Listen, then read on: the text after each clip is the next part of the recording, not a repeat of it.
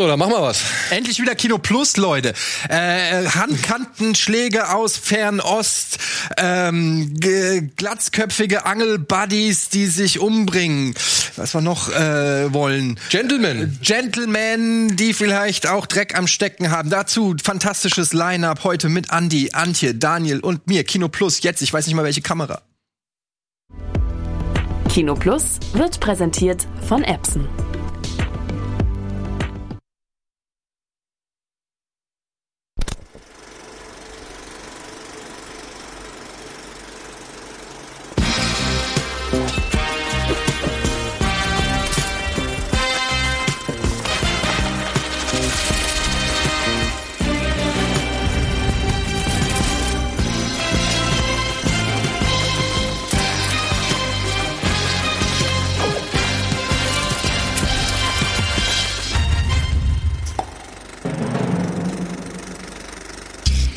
Einen wunderschönen guten Tag, herzlich willkommen zu einer aktuellen Ausgabe Kino Plus. Heute mit Antje, mit Andy, mit Eddie und mit mir. Er hat es ja bereits eben schon gesagt. Und wir haben heute Filme, Filme, Filme, Filme und noch mehr Filme und noch eine Hausaufgabe obendrauf. Denn zwei Wochen sind rum, ihr habt fleißig geschrieben und wir haben geguckt und wir werden heute darüber diskutieren. Aber warum gibt's heute so viele Filme? Wir werden heute zwei Wochen Kinostarts besprechen. Denn tatsächlich hat sich so ergeben, dass wir nächste Woche komplett im Urlaub sind. Also Antje ist im Urlaub, Eddie ist im Urlaub ich bin im Urlaub. Und da haben wir gedacht, komm, dann greifen wir ein wenig vor. Ich hoffe, wir verletzen kein Embargo damit, aber Nee. Über die Gedanken, äh, auf die nee, Gedanken haben, bin ich vorher tun wir, nicht tun wir nicht. Urlaub nee. nennt ihr sowas. Ich nenne sowas Quarantäne. Aber gut. Quarantäne im Luxushotel. Ja. ja. Ja, deswegen ganz schnell. Gibt es irgendetwas, was ihr zuletzt gesehen habt, was heute nicht in den Kinostarts besprochen wird? Was nicht ohnehin besprochen wird. Was nicht ohnehin besprochen wird? Äh, Andi, fang an. Du guckst ja jeden Tag zehn Filme. Ja, aber ich gucke mir eigentlich nur alte Sachen an momentan. Ähm, und in dem Sinne habe ich neben dem Film, über den wir nachher noch sprechen werden, äh, habe ich mir gestern in den Straßen der Bronx, äh, Bronx Tale angeguckt, ähm, weil ich mich gar nicht mehr erinnern konnte, ob ich den gesehen habe. Das war das Regiedebüt von Robert De Niro Mit Chess Pelmin. mit Chess Palmentieri. Den Nachnamen kannte ich, konnte ich Terry aussprechen. heißt er, glaube ich. ähm, Agent Kuyan aus üblichen Verdächtigen. Und äh, der hat auch die, die Story dazu geschrieben. Das war eigentlich ein Theaterstück. Ein One, One, wie nennt sich das? Self, also nur mit ihm auf der Bühne. Und erzählt so ein bisschen autobiografisch seine Kindheitsgeschichte in den, in den 60er Jahren der Bronx und wie er sich so wie er sich so ein, hingezogen fühlt zu den Gangstern auf der, an der Straßenecke. Und sein Vater, der auch im Film von Robert De Niro gespielt wird, versucht halt, ihn davon abzubringen. Und das war eigentlich ein ganz süßer Film, muss ich sagen. Also ich fand ihn ganz gut. Also er ist, ich weiß auch, erst dachte ich, ich habe den nie gesehen, habe den noch nie gesehen und dann während er lief, dachte ich, ja doch, ich habe den doch schon mal gesehen. Und dann habe ich mich gefragt, komisch, wie kommt das, dass, dass ich den fast gar nicht erinnere? Da bleibt nicht so viel dabei hängen, fand ich. Und er, man hat so das Gefühl, das war De Niro, ich meine, man muss überlegen, das war 93, glaube ich. Da hat De Niro halt seine ganzen Filme mit Scorsese abgedreht und dann sagte er, jetzt dreht er seinen eigenen Scorsese-Film und genauso fühlt er sich über weite Strecken auch an, sowohl was Musik angeht und, und Schnitt und so weiter. Aber trotzdem, ich fand, das war ein ganz netter Film, ganz sympathisch. Ich bin nach wie vor großer Fan der Szene, wenn er zu dem Jungen sagt, so, du weißt, wenn du die richtige Frau gefunden hast, wenn sie Mit dem- die Autotür Das aufmacht. ist, äh, weißt, weißt, das fand ich faszinierend. Am Anfang, äh, so nach einer halben Stunde sagt einer der Gangster, ey, weißt du was, wie du rauskriegst, wie du, wie du weißt, ob sie die richtige Frau ist. Und ich so, ah, ach, jetzt erinnere ich, das war das und das. Und dann macht er was anderes.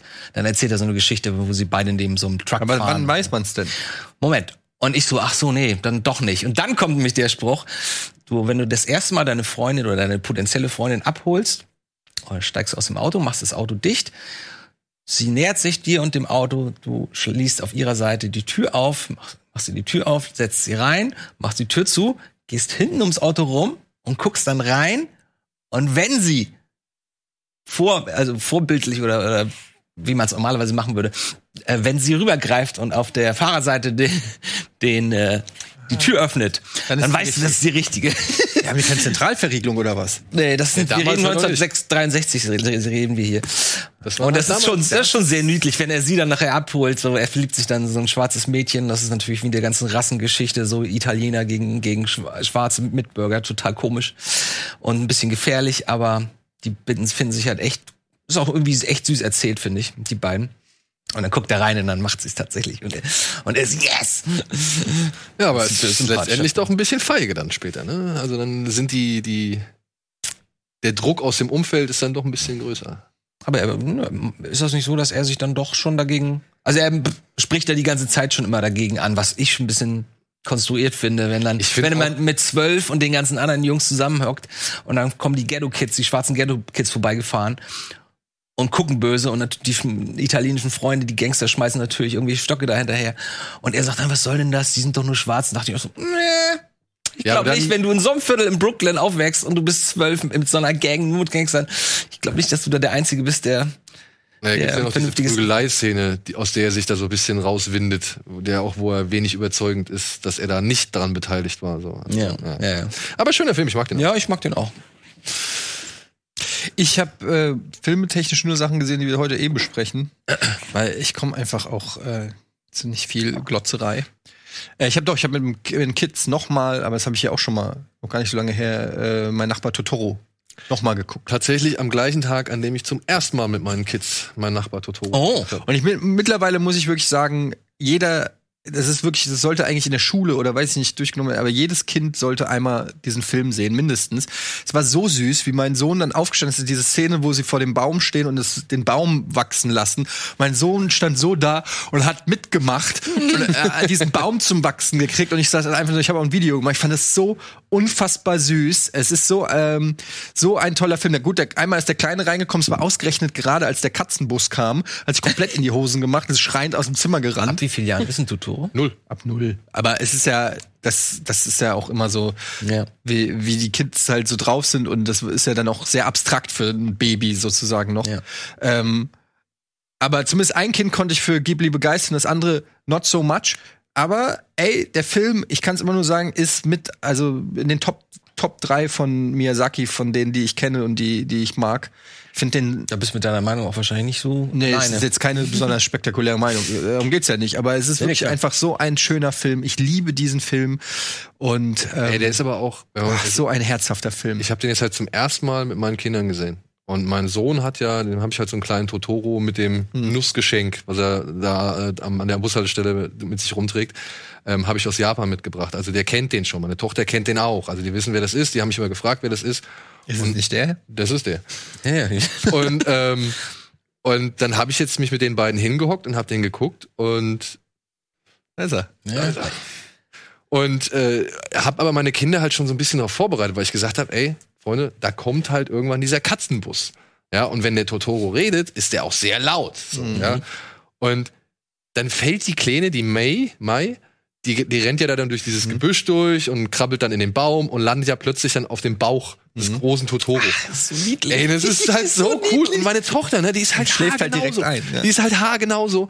Und die war endlich, ne? Endlich ist er da. Oh, so richtig nach vorne gegangen. Mein Sohn auch aufgesprungen, sich gefreut. Geil, geil, Mhm. geil. Und die haben das tatsächlich ganz gut verpackt mit dem Katzenbus. Ja, meine Tochter war erst so ein bisschen ängstlich, aber dann hat er irgendwann mal gesch Also der. Katzenbus war gar nicht das, davor steht er ja da im Regen und schreit dann so, also Ja, er genau. ruft so. Und das war so halt, macht den Mund so riesig auf und Aber er gähnt auch so. Ja, aber das hat ihn halt Angst gemacht. Aber Ja, klar. dann haben sie schon direkt wieder gelacht, wenn dann diese Regentropfen auf den Schirm fallen und er kriegt dann dieses Zittern. Bling! Und dann, dann, drrr, dann Aber auch da muss ich sagen, wa- was ich an dieser Szene, die du gerade beschreibst von To- Mein Tag bei Totoro so süß finde, ähm, erstmal ist ja so, und dieses kindliche, diese kindliche Naivität, die auch gezeigt wird, die im Gegensatz zu den Erwachsenen eher, die immer erstmal so was, irgendwas Fremdes, irgendwas, was ich nicht kenne, und erstmal den Zaun aufbauen und die Kinder ja dieses, diesen Forscherdrang haben, was ist das? Oh, geil. Und dann ist da dieses Riesenwesen, das ja dieses für das kleine Mädchen theoretisch eine mega Bedrohung sein könnte. Der könnte die ja einfach aufessen oder so. Und erstmal so, oh, was ist das? Und ich weiß, beim ersten Mal hat mein Sohn auch so überlegt, so, oh, ist der gut, ist der böse, was ist das für ein Vieh? Und dann geht aber dieses Mädchen dahin, legt sich so auf den Bauch und schläft direkt ein und nimmt so direkt, und er guckt ja auch nur so, hm, okay, pennt weiter so, ne? Und, und dadurch ist so eine Bedrohung, so ein Bedrohungsszenario ist sofort entschärft auf die, 180 Charm- Grad ja, sofort, ja, auf ja. die charmanteste Art und Weise. Und das ist, was ich an diesem Film so liebe. Diese ganzen kleinen, auch dieses, wenn sie diese Ruß, äh, Viecher, äh, diese Rußgeister da jagen. Ähm, einerseits denkst du erstmal so, hm, ist ja, also die Szene, wo sie auf den Speicher gehen, ja, ist ja fast schon wie in einem Horrorfilm, so, oh, Ja. da ist hier irgendwas, ein leerer Speicher und so. Und dann siehst du da irgendwas im Schatten. Und äh, das ist alles so sympathisch und, und so charmant gemacht. Und ich finde, das ist, das macht, ich, das macht aus Menschen einen, das macht einen besseren Menschen aus. Diese ganzen Film. Filme explodieren vor Kreativität. Ja. So jedes, jedes Element im Bild das hat, hat irgendeinen Kniff. Und so Details, wie der Regen aussieht, wie das Holz zerberstet und wackelt, so auch so kleine Physikspielereien, ja, auf die äh, Miyazaki dann eben so achtet. Und ich meine, das ist 86 so, ne? Ähm, Oder die Leuchten vom Katzenbus, die ja auch aus Viechern bestehen. Genau, ja. Also gibt, es gibt so, du kannst den Film fünfmal gucken und du entdeckst immer noch so kleine Details, die dir vielleicht vorher nicht aufgefallen sind oder so. Ich meine, bei Shihiro ist es ja noch krasser, aber ich finde das. Äh, Ja, und der ist so perfekt getaktet. Das ist mir jetzt halt mal aufgefallen mit meinen Kindern, weil die haben, meine Kinder waren so, wo ist denn jetzt Totoro? In dem Moment kommt halt dieser erste Kleine, der Weiße, der so ein bisschen durchsichtig ist, der kommt dann auch und zack, da waren schon die Fragen so, weißt du, die waren erst interessiert, wer sind die Kinder, warum sind die da und, und was ist mit dem Jungen, warum ist der Junge jetzt so blöd, also so, so blöd und so. und dann, wo ist denn jetzt Totoro? Und in dem Moment taucht der Erste auf. Und dann die beiden, ne? Siehst du, oh, ah, da ist er ja, klar. Dann folgen sie ihr in den Baum, dann ist er da und dann ist die Freude groß und dann wird erstmal so ein bisschen was gemacht. Und dann geht's ja erstmal wieder zurück und dann in das reale Leben von diesen beiden Mädchen und halt eben auch äh, um die Krankheit der Mutter. Und bevor die halt schon wieder, oder dann, gerade als sie gefragt haben, ey, wann kommt denn jetzt mal wieder Totoro? Zack, war er wieder da. Ja, also, das ist wirklich erstaunlich getimt und so der Aufgalopp, bis es dann so dieses, ja, was soll man sagen, kleine Drama im letzten Drittel so gibt, ähm, das ist halt einfach perfekt abgestimmt. Gerade auch für kleine Zuschauer so, ja. Also sowohl ich als, als Erwachsener denke mir so, ja, jetzt könnte es vorwärts gehen und es geht vorwärts. Aber die Kleinen, wie gesagt, bevor sie halt ihr Entertainment verlieren, werden sie halt wieder entertained. Und das finde ich halt echt auch nochmal erstaunlich an diesem Film. Mhm. Ja. Okay. Antje, Nur ganz kurz, nicht, dass die Leute denken, ich habe Totoro auch gesehen. Ich wollte, ich hatte nur, jetzt, ich hatte nur nichts mehr dazu zu ergänzen. Ähm, ich habe als letztes Popstar Never Stop, Never Oh. Stopping gesehen. endlich, den hast du nicht Zum- gesehen. Du hast kein Recht mitzureden. Zum äh, wiederholten Male. Was ist das? Das ist der Lonely Island Film, von Ja. dem Daniel und ich dir schon hunderttausend Mal gesagt haben, dass du Andy Samberg solltest. als Connor for Real in Samberg-Fan. einer Mockumentary Das ist nicht unverbesserlich, dieser Typ. über ein über das Scheitern und den Aufstieg eines Popstars. Er ist super, oder? Sag Ja, mir nicht, dass groß. er ja. Wie gesagt, das war jetzt das dritte oder vierte Mal, dass ich den gesehen habe, weil ich momentan wieder ähm, Brooklyn 99 äh, rewatche Mhm. und ich dann äh, mal wieder Bock habe, den zu gucken. Ich kann den auch einmal im Jahr irgendwie gucken und höre auch jetzt schon wieder sämtliche Songs irgendwie in Dauerschleife. Gibt's den aufs- Gibt's den auf Streaming? Das weiß ich nicht. Ich bin noch so eine, ich kaufe die Alben noch bei iTunes und so einen Kack. Ähm, und er ist halt, er ist halt einfach so. I buy this Wann shit. ist denn? Ja, es ist, es ist wirklich, es ist total bescheuert, weil ich könnte auch einfach Spotify nutzen oder Apple Music oder so. Aber ähm, ich habe mich schon schwer genug getan, von der CD auf die Datei umzusteigen. Ich, We gonna live forever. ich brauche noch ein bisschen Von Zeit. wann ist der Film? Der ist, müsste von 2016, glaube ich, sein, 15, Ja, 16. so, relativ neu. Und auch jetzt beim dritten, vierten Mal ist, sind mir wieder neue Leute aufgefallen, die ja dabei sind. Da ist ja in jeder Szene, ich habe Emma Stone vorher nicht gesehen. Ich wusste vorher nicht, dass Emma nicht Stone dabei ist. Ich habe den aber auch lange nicht mehr gesehen. Und da sind halt wirklich Zitate für die Ewigkeit drin. Also irgendwie, keine Ahnung. Also mein, mein Lieblingsmoment, wo ich wirklich jedes Mal wieder brüllend auf dem Boden liege, weil ich es halt so geil finde, ist, wenn sie dieses Konzert haben und zum, er zum ersten Mal diesen komischen Deadmaus-Helm aufziehen soll. dieser mega, mit dieser mega, mit diesem Megastrahl und er kommt dann, er beugt sich so nach vorne und leuchtet halt einfach mal so in die Zuschauer rein. Ich mag, ich finde halt die Songs äh, sind eigentlich das Highlight dieses Films und die Musikvideos natürlich Ja. dazu mit den Lyrics und allem, weil es ist so ein schöner Abgesang auf Not diese, gay. auf, äh, ja, auf dieses, äh, auf, auf dieses äh, Justin Bieber mäßige Pop-Ding. Und es ist so, so gut beobachtet, aber gleichzeitig sind sie auch so catchy Ja. und so hochwertig Ja. produziert, dass du merkst, aber du hast trotzdem Bock auf den Song, obwohl er eigentlich genau diese Plastikhaftigkeit ja ein, Stück weit auch äh, zumindest nicht kritisiert, aber so äh, persifliert. Ja, vor allem habe ich mich halt echt dabei erwischt, wie ich halt in Dauerschleife Finest Girl höre, der ja bekanntermaßen eine doch äh, sehr äh, provokative, äh, einen sehr provokativen Refrain hat, so oder auch der der der Song während der während der Credits im Abspann, der Crack-Song. Ja, weiß ich gar nicht. Also ich auch nicht. das ist so, Also, also nur diesen Humble. ja mit mit äh, Adam Levine. Ja, genau. Den fand ich auch gut. Also nee, also wirklich sehr sehr sehr. Welches sehr Hologramm lustig. holt er da auf die Bühne? Er holt, er holt doch. Adam- die Adam ja, Levine genau, in, in fünffacher Ausführung und Adam Levine vögelt sich auf der Bühne selber solche Sachen.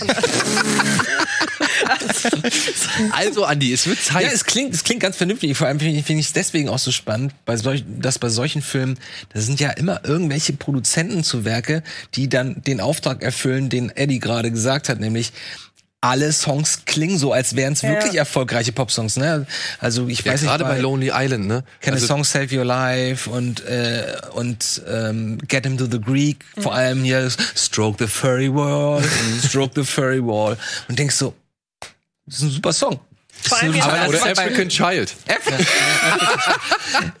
vor allem jetzt auch Produzent von, das war mir auch nicht mehr so bewusst, von Popstar ist unter anderem Judd Apatow. Natürlich. Und ähm, wie gesagt, dadurch, dass es eine Mockumentary ist, hat man, glaube ich, wie viel? 20, 25 Cameo-Auftritte teilweise. Kanye mit drin? Mann, ich notiere Nee, mir das jetzt. ausgerechnet der nicht. Aber dann wäre ich West aber schon nicht. pisst, wenn ich nicht dabei bin. Ja, dann gucken wir den zusammen jetzt die nächste Ja, Folge. cool, geil. Ich bin jetzt nur nächste Woche im Urlaub. Ab, ab wann? Ab, Sonntag. ab Dienstag. Ja, ab Sonntag haben wir noch ein paar Tage jetzt. Aber ich, ich, ich finde halt, ähm, ich finde halt, dass, nee, Freitag kann ich nicht. Pen Paper. Samstag? Ja. Ich will nur sagen, ähm, Wie heißt der? Der Film? Popstar. Never stop, never stopping. ich muss da schön auftreten dann. Dann muss die Party laut. Aber, Aber, du hast ja Geile, kein 5.1-System. Ja, das stimmt. Das aber ähm, ich fand ja schon Lonely Island schon lange davor. immer cool. Ich kann total verstehen. Ich war auch nicht der mega Adam Cern, äh, Adam äh, Andy Samberg äh, Fan.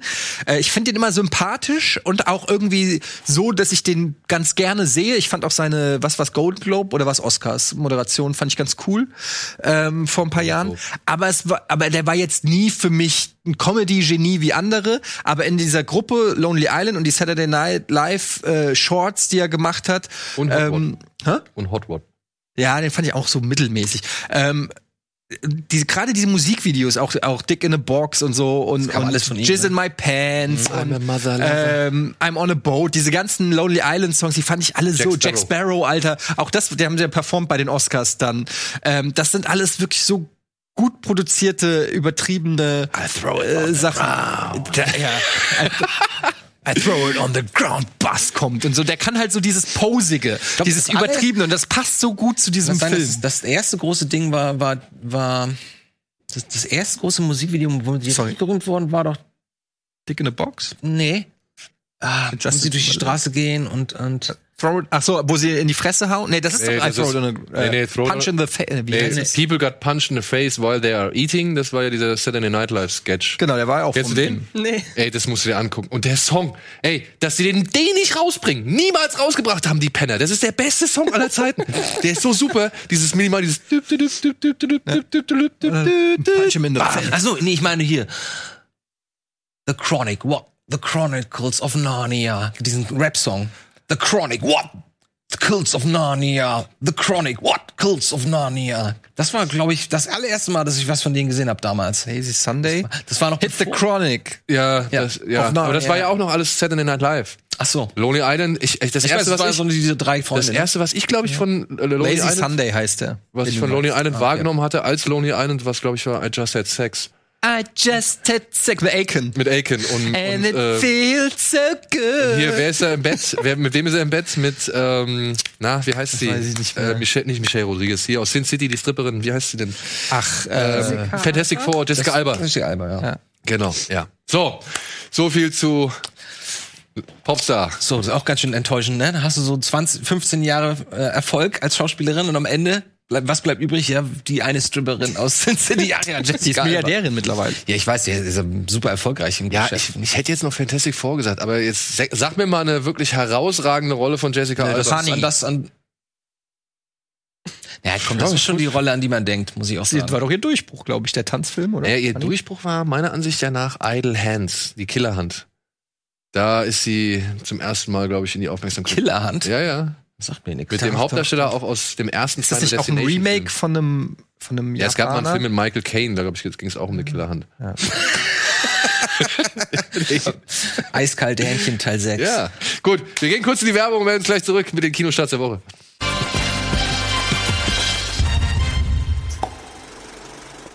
Und damit willkommen zurück zur aktuellen Ausgabe Kino Plus mit Antje, Andi, Etienne und mir. Und das sind die Kinostarts der Woche.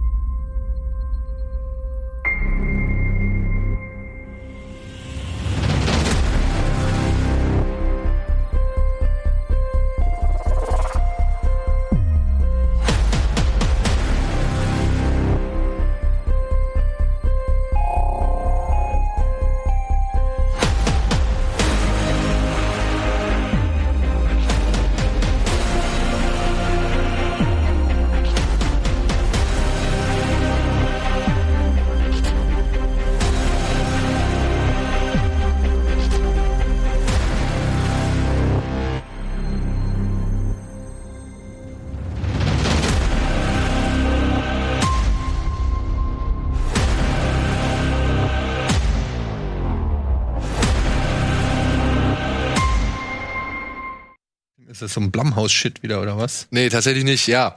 Eddie hat gerade eben gefragt, was sind das für Szenen mit dem äh, Baby da?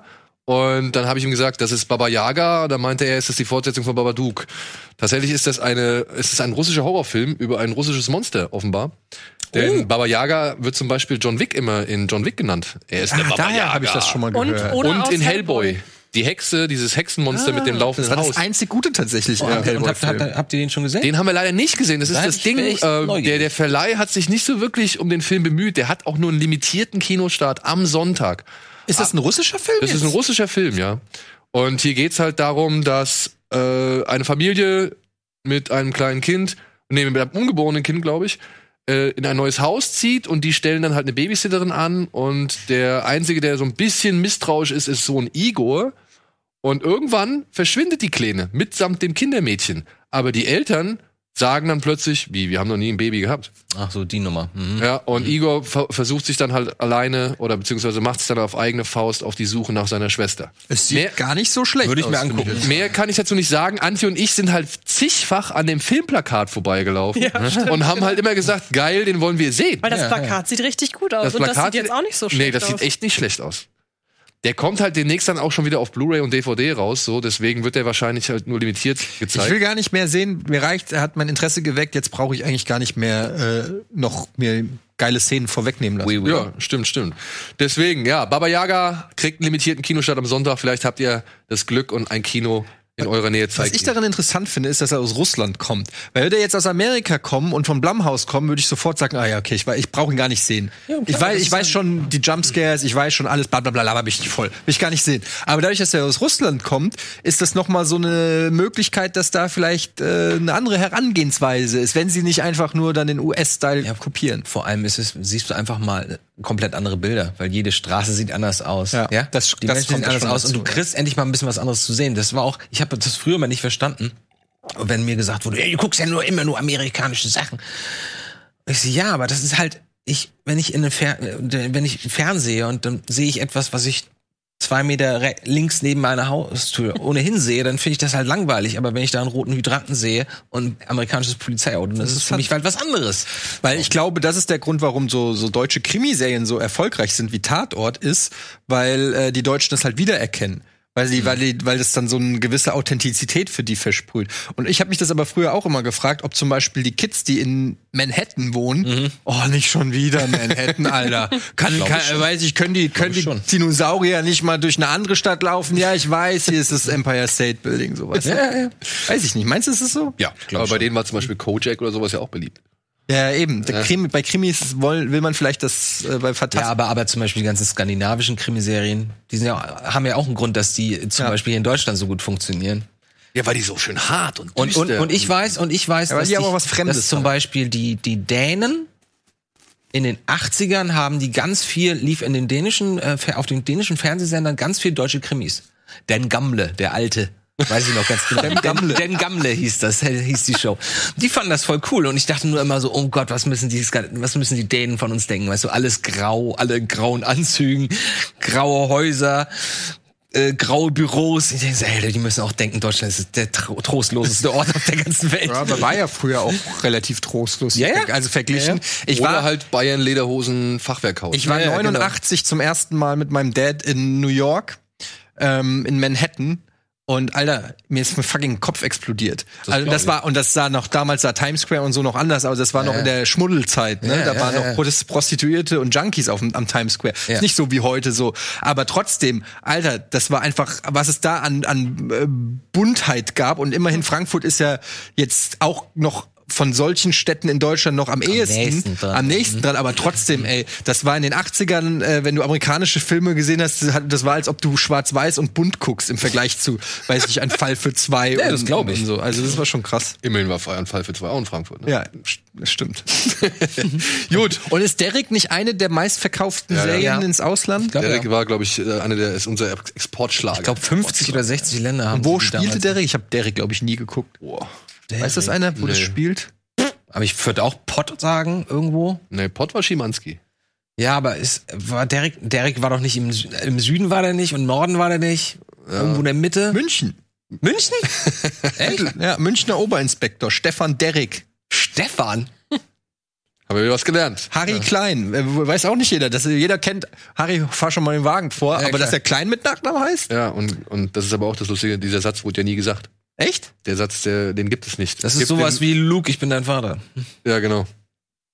Wie, Moment, das sagt er doch. Nein, er sagt Er nein. sagt, nein, ich bin ich dein bin Vater. dein Vater.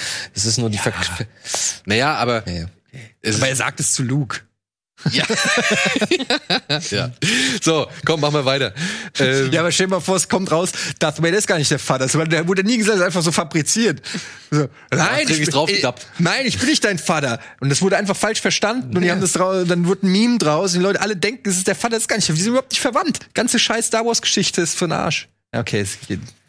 Leute. wir reden noch drüber. Ey, übrigens, Star Wars 9, ne? Ich weiß, wir sind noch nicht am Thema, dass wir schon wieder über Star Wars reden. Noch das ist bitte der nicht. einzige Star Wars-Film, den ich nur einmal geguckt habe. Und das inkludiert Solo. Und das ist der einzige, der Und Episode 2. Episode 2 habe ich mindestens zehnmal gesehen. Ja? Ja, sicher. aber nicht in Gänze. Ich guck mir Episode Ja, okay. 2 ganz oft an aber mindestens, aber mindestens zwei, dreimal auch in Gänze. Aber ähm, natürlich eher Szenen skippen Ja. und so. Aber ich meine einfach nur, es gab auch selten einen Film. Klar werde ich mir den noch mal angucken, wenn er da noch mal irgendwie rauskommt. Aber es ist Holst du die schon. Box?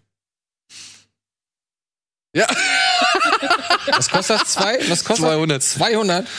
Ja, aber ich finde es ein bisschen, ich muss auch sagen, ey, da kommt der Film in 4K oder kommen die Filme in 4K und dann aber wirklich nur mit so einer komischen Dolby Digital Plus. War das die. Box? Ist in der Box denn jetzt, sind, äh, sind da die Originale jetzt auch dabei oder nicht? Naja, nicht die Originale, die wir kennen. Also die, Die überarbeitet. Ja. Also Jabba ist mit drin. ja, aber ey. Aber also- sehr, weil ich vor einem halben Jahr kam wieder, wieder mal das Gerücht auf, dass sie jetzt im Rahmen dieser ganzen Umstrukturierung und so entschieden hätten, ja, wir tun den, den Fans jetzt mal was Gutes und geben denen wirklich das, was sie seit 15, 20 Jahren wollen, nämlich die Version, so wie sie ursprünglich bestanden. Als Gimmick, als Extra. Weißt du, die müssen ja nicht, für mich braucht das ja noch nicht mal äh, irgendwie Dolby Surround Sound haben oder so, das reicht mir schon. Ich will den einfach nur so mal wieder sehen, wie ich ihn als Kind gesehen habe. Deswegen dachte ich, der wäre vielleicht auch dabei. Die warten noch alle, bis wir Millionäre sind und bereit sind, dafür 5000 Euro zu zahlen. Tja, hätten sie, kommen sie leider ein Jahr zu spät. was für ein Bruchteil. Ich war Zwei Minuten. Nee, ich war für, zwei, für zwei Wochen Für eine kurze. Erschütterung in der Macht warst du mal, Millionär. warst du mal in dem, in dem Fenster. Aber mir war ein gutes Gefühl. Aber mir war ging es eine Zeit lang auch sehr gut. Da habe ich auch nach geilen Villen an der Alster gesucht. Ja? Ich habe mir auch tolle Autos angeguckt. Damals bei als der als der Bitcoin durch die Decke ging. Nee, okay, nicht so. Naja. Wollen wir weitermachen? Ja, gerne. Bleiben wir in Russland, aber wir gehen halt ein bisschen nach oben. Denn es kommt noch eine Dokumentation, ich weiß nicht, warum ich die aufgeführt habe, aber Russland von oben. Vielleicht ist es für den einen oder anderen interessant. Vielleicht hat ja schon jemand mal die äh, bisherigen Dokumentationen der beiden Macher gesehen, Deutschland von oben. Ja. Haben die gemacht. Äh, ja, Freddy Röckenhaus und Petra Höfer. Und die haben jetzt, ich glaube, Russland von oben lief sogar schon im Fernsehen, wenn ich das richtig verstanden habe. Und die haben jetzt das Ganze nochmal genommen und komprimiert und haben halt Das ist so ihr- Russland? Ja, ja. Es Ich wollte ist sagen, wie lange geht denn der Film? 19 Stunden? 90 oder was? Minuten. 90, 90 Minuten. Ein 90 Minuten Rundflug über Russland. Ein, es sind ungefähr, es sind insgesamt 7400 Kilometer Luftlinie, Geil. die hier beleuchtet werden. Mega. Und alleine anhand dieses Trailers sieht man schon, ich weiß ein Shit über Russland. Genau, genau, Ich, ey, was weiß man über Russland? Putin, Kreml, Roter Platz, Eishockey. Sergei Fedorov, keine Ahnung, da hört schon auf. Aber ich weiß nichts über Russland. Jetzt mal ehrlich, ich hatte auch noch nie das Bedürfnis hin, weil Russland ist immer so an der Grenze zu, weiß ich nicht, wenn ich da hinfahre, ob das nicht auch scheiße wird für mich. Aber ehrlich gesagt, wenn ich das sehe, das kann ich gar nicht glauben, dass das alles ein Land ist.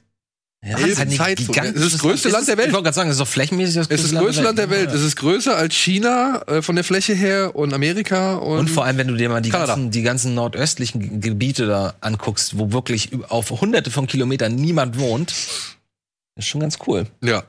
Wie gesagt, ist für den einen oder anderen vielleicht interessant, ist für den einen oder anderen vielleicht schon nichts Bekanntes, weil es eben schon im Fernsehen oder anderswo gesehen worden ist.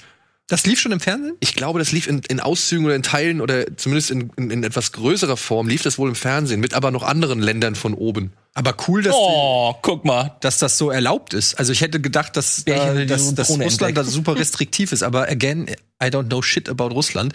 Aber man denkt dann immer so, das ist doch bestimmt super restriktiv. Nee, das ist ja nicht ein fremdes Kamerateam, einfach mal das ganze Land von oben filmen. Der, äh, Naja, ja, aber da geht's ja weder um Politik noch um irgendwas. Ja, sagen die. Und dann sagt aber Putin, ja, ihr wollt unsere Infrastruktur ausspionionieren oder sowas. Mal sagt er Ihr wollt sowas? euch, schl- nee, nee, der wird wahrscheinlich sagen, ihr wollt uns schlecht darstellen lassen und zeigt hier nur schlimme Bilder von den Ja. kaputten Städten. Ich meine, was Nein, nein, wir wollen die schönen alles, was wir über Russland wissen, ist doch Ivan Drago und, und dass es alles so ein bisschen schwarz-weiß ist und kalt und unterkühlt und Brigitte Nielsen und so. Weißt du, du denkst doch, ja, du denkst doch immer so Russland, das sind so die kalten Maschinen. So wurde uns doch beigebracht so. In den 80ern. Und Ja. jetzt sehe ich, jetzt sage ich hier, guck mal, die haben Wiesen. Wer hätte es gedacht, oder? Russland hat Wiesen, wusstet ihr das? Die haben Wiesen und einen Schwan habe ich gesehen. Der, Eis, der Eisbär hat auch gewunken. Ja, der Eisbär hat uns gewunken und gesagt, so, ja. Das geht. Ja, Ja, ich nicht so wie Knut hier, ne? Ja. Ich muss sagen, das wird mich auch eher noch reizen als diese üblichen Deutschland von oben. Ich meine, das ist auch ganz interessant, aber das ist nichts, was ich mir jetzt irgendwie 90 oder 120 Minuten angucken würde. Deutschland von Weil es ist so.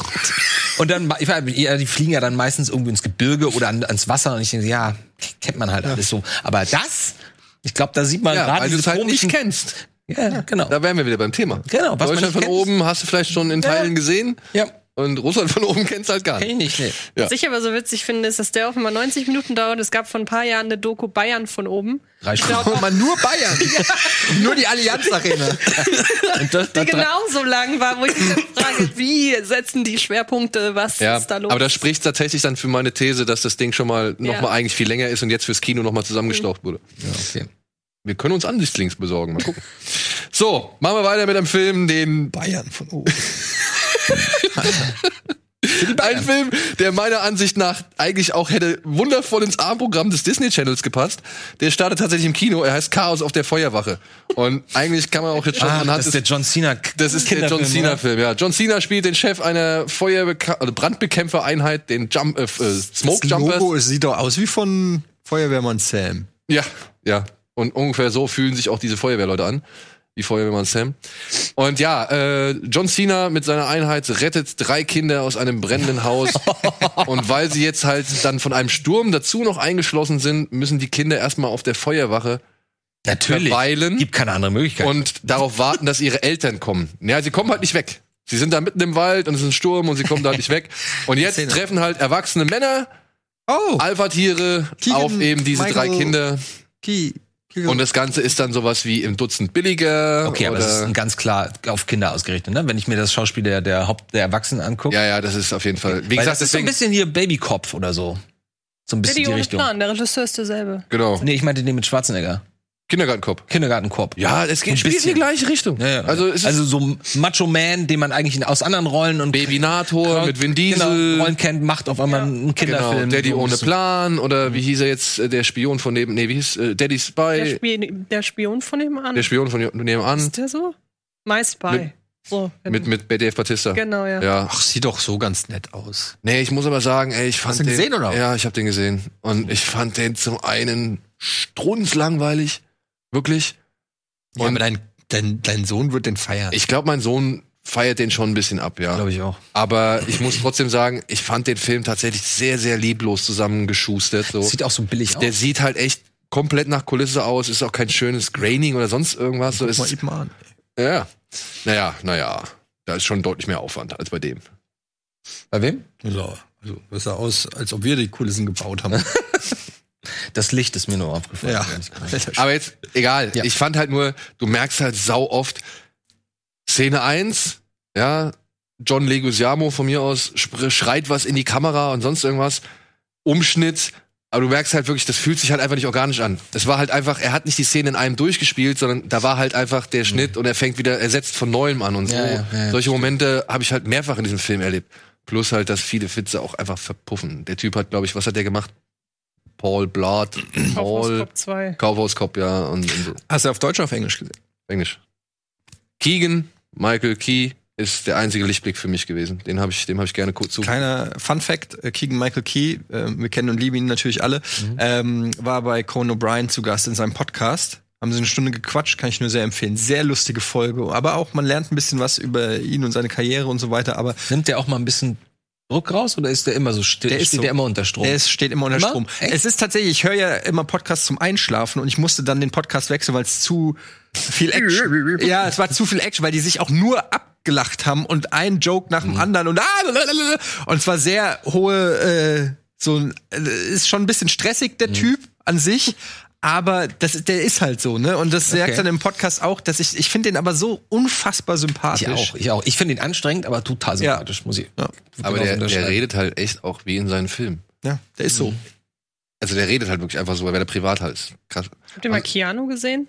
Ja. Weil das einer von denen ist, den, den der hat noch nicht mal PV, eine PV gehabt damals. Der fällt gerne mal irgendwie unter den Tisch so. Schade. Und war, Ich sag euch also. Keanu fand Äh, ich deutlich besser als gute- Cast. der- Ja, ja, auf jeden Fall. Serientipp Der Hunde auf Netflix, äh. Friends from High School heißt er, glaube ich. College? Friend, äh, Friends from College. Ja. Zwei Staffeln, unter anderem auch mit Keegan, äh, gute Besetzung äh, mit Keegan Michael Key und ähm, wie heißt der aus Wunderbare Jahre? Ja. Brad Savage? Fred Savage und so. Ähm, Der spielt wieder mit? der spielt da mit. Weil der ist ja ähm, eigentlich Regisseur schon seit X Ja, Jahren. der hat ja für Always Sunny in California, Ja, äh, genau. Philadelphia, oh Gott, Philadelphia, Philadelphia. ganz viel gemacht. Ja. Ähm, also Friends from College, zwei Staffeln auf Netflix, ist so ein bisschen äh, Pärchen. Comedy, aber auf einem sehr hohen Niveau und sehr lustig und äh, also sehr ho- hochwertig produziert. Ich wünschte, es wird, äh, wird eine dritte, dritte Staffel kommen. Ich weiß gar nicht, ob keine kommt. Kann man wie Wasser. Guckst du in guckst du in einem Aufwasch. Friends from College. Wirklich. Wie Wasser. Leute, ich würde ich würd euch nicht anlügen. Doch Okay. würde ich machen, aber das ist es keine. Ja, würdest du. Ich würde, aber das ist keine. Das Hast du noch was zu Chaos auf der Feuerwache zu ergänzen? Nur, dass wenn man einen Film guckt, der diesen Titel trägt, man eigentlich wissen sollte, was einen erwartet, nämlich Chaos auf der Feuerwache. Ja, aber ich Ich finde weiß, du hast im Vorfeld gesagt, dir war das Chaos auch ein bisschen zu wenig so. eben Äh, wo ich, Feuerwache. nee, zu viel, Schaumparty. Schaumparty. zu viel John Cena wird mit äh, Judy Greer verkuppelt. äh, ich denke mir halt, ich habe mir das angeguckt und dachte, das ist nichts für mich. Nee, ist ja auch Aber wahrscheinlich gibt es ganz viele jüngere Menschen, die das bestimmt super wichtig finden. Und ähm, er wird nicht wichtig, witzig. Und ähm, ja, Ich sieht unter dem Gesichtspunkt. Es ist auch eindeutig, dass das für Kinder gemacht Klar. ist. Also für kleinere Kinder. Also ich würde jetzt sagen zwischen sechs und zwölf. Ja, aber Ja, auch und da, was- ne, ne, gibt's halt Paddington und Das ist wahr. gut. Ja. Und für die Erwachsenen gibt's No Way Out, Ja, zum, Be würde ich sagen. zum Beispiel. So, dann machen wir auch direkt weiter mit einem, ja, völlig anderen Thema und einem wirklich, mit einem wirklich ernsten Thema. Just Mercy kommt heute raus und ich bitte euch, diesen Film sich anzuschauen, denn es ist eine wirklich fassungslos machende Geschichte über einen jungen Anwalt, der, dem alle Tore offen stehen, nachdem er studiert hat und der eigentlich alles machen könnte, aber er entschließt sich dazu, nach Alabama zu gehen und dort Insassen, also äh, Gefängnisinsassen, beizustehen, die bisher keine richtige oder keine richtig gute juristische Vertretung hatten und tatsächlich auch auf die Todesstrafe warten. Also Ist das er- Jamie? Das ist Jamie Foxx. Jamie Foxx spielt mit, ähm, hier unser Michael, Michael B. Michael B. Jordan, unser großer äh, Fan. Brie Äh, hier. Larson spielt noch mit. Brie Larson spielt noch mit, O'Shea Jackson spielt noch mit. Und das ist eine wahre Geschichte, basiert auf den Memoiren oder des, an dem Buch eines Anwalts oder des Anwalts, um den es hier tatsächlich geht. 50 Cent Produzent sogar. Und das ist ein Film, wie gesagt, äh, der ist jetzt vielleicht nicht so von der Inszenierung oder sonst irgendwie hervorstechend, aber alles, was er erzählt, das ist halt wirklich, ja, das ist, macht fassungslos. Weil es ist noch gar nicht so lange her, das war 1987, in der der Film irgendwie, oder mit der, mit dem der Film beginnt, das Jahr, mit dem der Film beginnt. Da gab, damals gab es noch den elektrischen Stuhl als äh, Todesstrafe oder als, als äh, Gibt's immer noch, oder? nee, den elektrischen Stuhl gibt's nicht mehr, ist nur noch Injektion, soweit ich weiß. Okay. Und ja, Ah, hier, der ist ähm, auch noch dabei. Der ist auch noch mit hier. Ähm, Tim Blake Nelson, genau. Ja. Tim Blake Nelson spielt Typ. auch noch mit. Und hey, von zwei, drei Personen echt gut gespielt, von den meisten tatsächlich aber auch echt solide gespielt. Aber wie gesagt, das ist nicht so das Thema, warum was, worum es mir bei diesem Film ging oder das, was mich an diesem Film so über mitgerissen hat oder überzeugt hat. erzähl- Entschuldigung, erklär mir noch mal, was macht der? Der, der will Anwalt sein? Er ist Anwalt, Anwalt? und er geht halt in den Todestrakt des Alabama-Gefängnisses und, und versucht halt Fälle neu aufzurollen und zu verhindern, dass diese Menschen halt ah, okay. auf den Stuhl kommen. Ja. Weil halt auch viele Ungereimtheiten in diesen Fällen existieren. Mhm. Zum Beispiel, Na, Alabama würde ich davon Genau. ausgehen, ja. Und Jamie Foxx ist am Anfang auch gar nicht irgendwie, der, der will das auch gar nicht. Er sagt halt, ich habe eh keine Chance. In Alabama bist du schon schuldig, wenn du schwarz geboren bist. Oder weil du schwarz geboren bist. Ach, Ray Spell, dein Liebling ist auch mit Ich wollte dabei. gerade sagen, die sind alle, die sind alle dabei. Ja, und der spielt halt auch wieder herrlich arschlöchrig. Also den, Den magst du ja nicht, ne? Nee, ich mag den nicht. Aber, Aber ich mag es den belegt super wieder einmal, dass der halt wirklich geschaffen ist für diese Rollen, weil ich ihn noch weniger mag. Ja, ja, ja, ja. Und das macht er gut. Also wirklich, ich sag ja gar nicht, dass ich den, dass ich, dass der, dass ich finde, dass der schlecht spielt oder so. Der spielt dieses Arschloch super. Ja, ähm, ist jetzt inszenatorisch nicht so herausstechend, finde ich, weil ähm, hat man einen Gerichtsfilm gesehen, hat man Ja. irgendwie alle gesehen. Wobei man aber auch sagen muss, hier ist ja so gesehen nicht der, nicht das Ergebnis des Prozesses das anvisierte Happy End, sondern der Prozess an sich. Es geht ihm ja darum, er will eigentlich nur einen fairen Prozess für die Figur von Jamie Foxx irgendwie hinbekommen. Und das ist sein Ziel und darauf arbeitet der Film heraus, äh, hinaus. Und das ist das, was mich dann ähm, noch am ehesten oder wo ich noch am ehesten sage, da ist er vielleicht ein Tick anderes als andere, weil letzten Endes, selbst wenn Jamie Foxx schuldig gesprochen wird, es geht ja darum, er soll einen fairen Prozess bekommen und dann immer wieder zu oder immer wieder konfrontiert werden damit, ähm, was diese Figur gespielt von, von Michael B. Jordan, mit was für Dingen die konfrontiert wird, mit was, was für Steine ihm in den Weg gel gelegt werden, dass er teilweise halt wirklich Angst um sein eigenes Leben haben muss. Es gibt eine Szene, wo Jamie Foxx ihm sagt, ey, pass auf, dass du nicht hier bald, äh, dass, dass, dass du hier nicht irgendwie Probleme bekommst, weil du einen Schwarzen vertrittst, so ungefähr. Jetzt würde ich gerne mal wissen, wo du sagst, ja, Gerichtsfilm. Ähm, Top 5 Gerichtsfilme. ich, nee, ja, ich wusste, dass das gleich kommen würde. Aber wie viel Prozent äh, der Zeit des Films äh, verbringen wir im Gericht? Na, es geht um mehrere, ne? Also es geht tatsächlich auch noch um andere Insassen. Also er, er bevor er sich mit Jamie, also er befasst sich parallel zu Jamie Foxx auch noch mit anderen Leuten und von denen siehst du auch Genau. Gerichtsverhandlungen. Also wir sind wahlweise im Gericht oder im Gefängnis. genau. Okay, aber- eigentlich relativ viel Gerichtsszene. Ja, aber das schreckt mich so ein bisschen ab. Aber das ist, das ist tatsächlich nicht so, äh, ich weiß nicht, das ist nicht so ausschlaggebend irgendwie. In dem Film geht's um so ganz andere, da geht's ja auch vor ich allem befinde darum. mich nur nicht so gerne als Zuschauer länger als 30 Minuten am Stück in einem Gerichtssaal, wo aber auch diskutiert nicht. wird. Nee, das, das hast du da. Es sei denn, Jean-Luc Picard steht mit im Gerichtssaal, dann vielleicht. Aber Ansonsten bevor oder es Kevin unangenehm Costner. wird, bevor es unangenehm wird bis im Todestrakt. Also von Da wird's dann richtig unangenehm. Ja, genau. Ja. okay. Aber Hier und da vielleicht ein bisschen zu dick aufgetragen, aber ich kann's auch verstehen. Wirklich, ich kann's verstehen. Vor allem beruht es ja wirklich auf wahren Begebenheiten.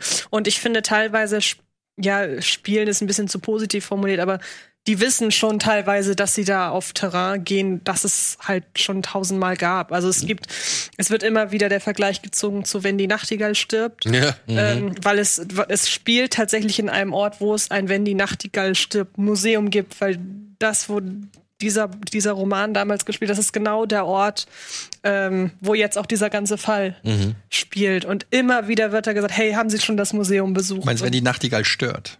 ja, ja, was habe ich gesagt? Die, äh, ja, die Nachtigall Kill a genau. Mockingbird. Ja, ja, Entschuldigung. Ähm, und da wird dann immer wieder drauf eingegangen, so nach dem Motto, wir wissen, dass das alles hier nicht innovativ ist, aber es ist nun mal eine wahre Geschichte, die noch nicht erzählt wurde. Was können wir dafür, wenn sich einige Sachen so dramaturgisch äh, überschneiden? Also Und dass es halt eine wahre Geschichte ist, wird ja halt auch durch den Film vermittelt und das macht's halt nochmal umso eindrücklicher, also dringlicher so. Also, fand ich einen guten Film. Kann man sich echt angucken. Okay. Ja. So, ja, dann komm, machen wir erstmal Werbung und zwei Filme für diese Woche haben wir noch und dann gehen wir schnell in die nächste Woche.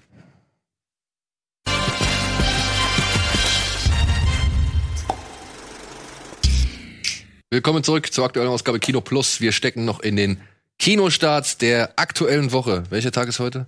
Der Donnerstag. 27. Ach so.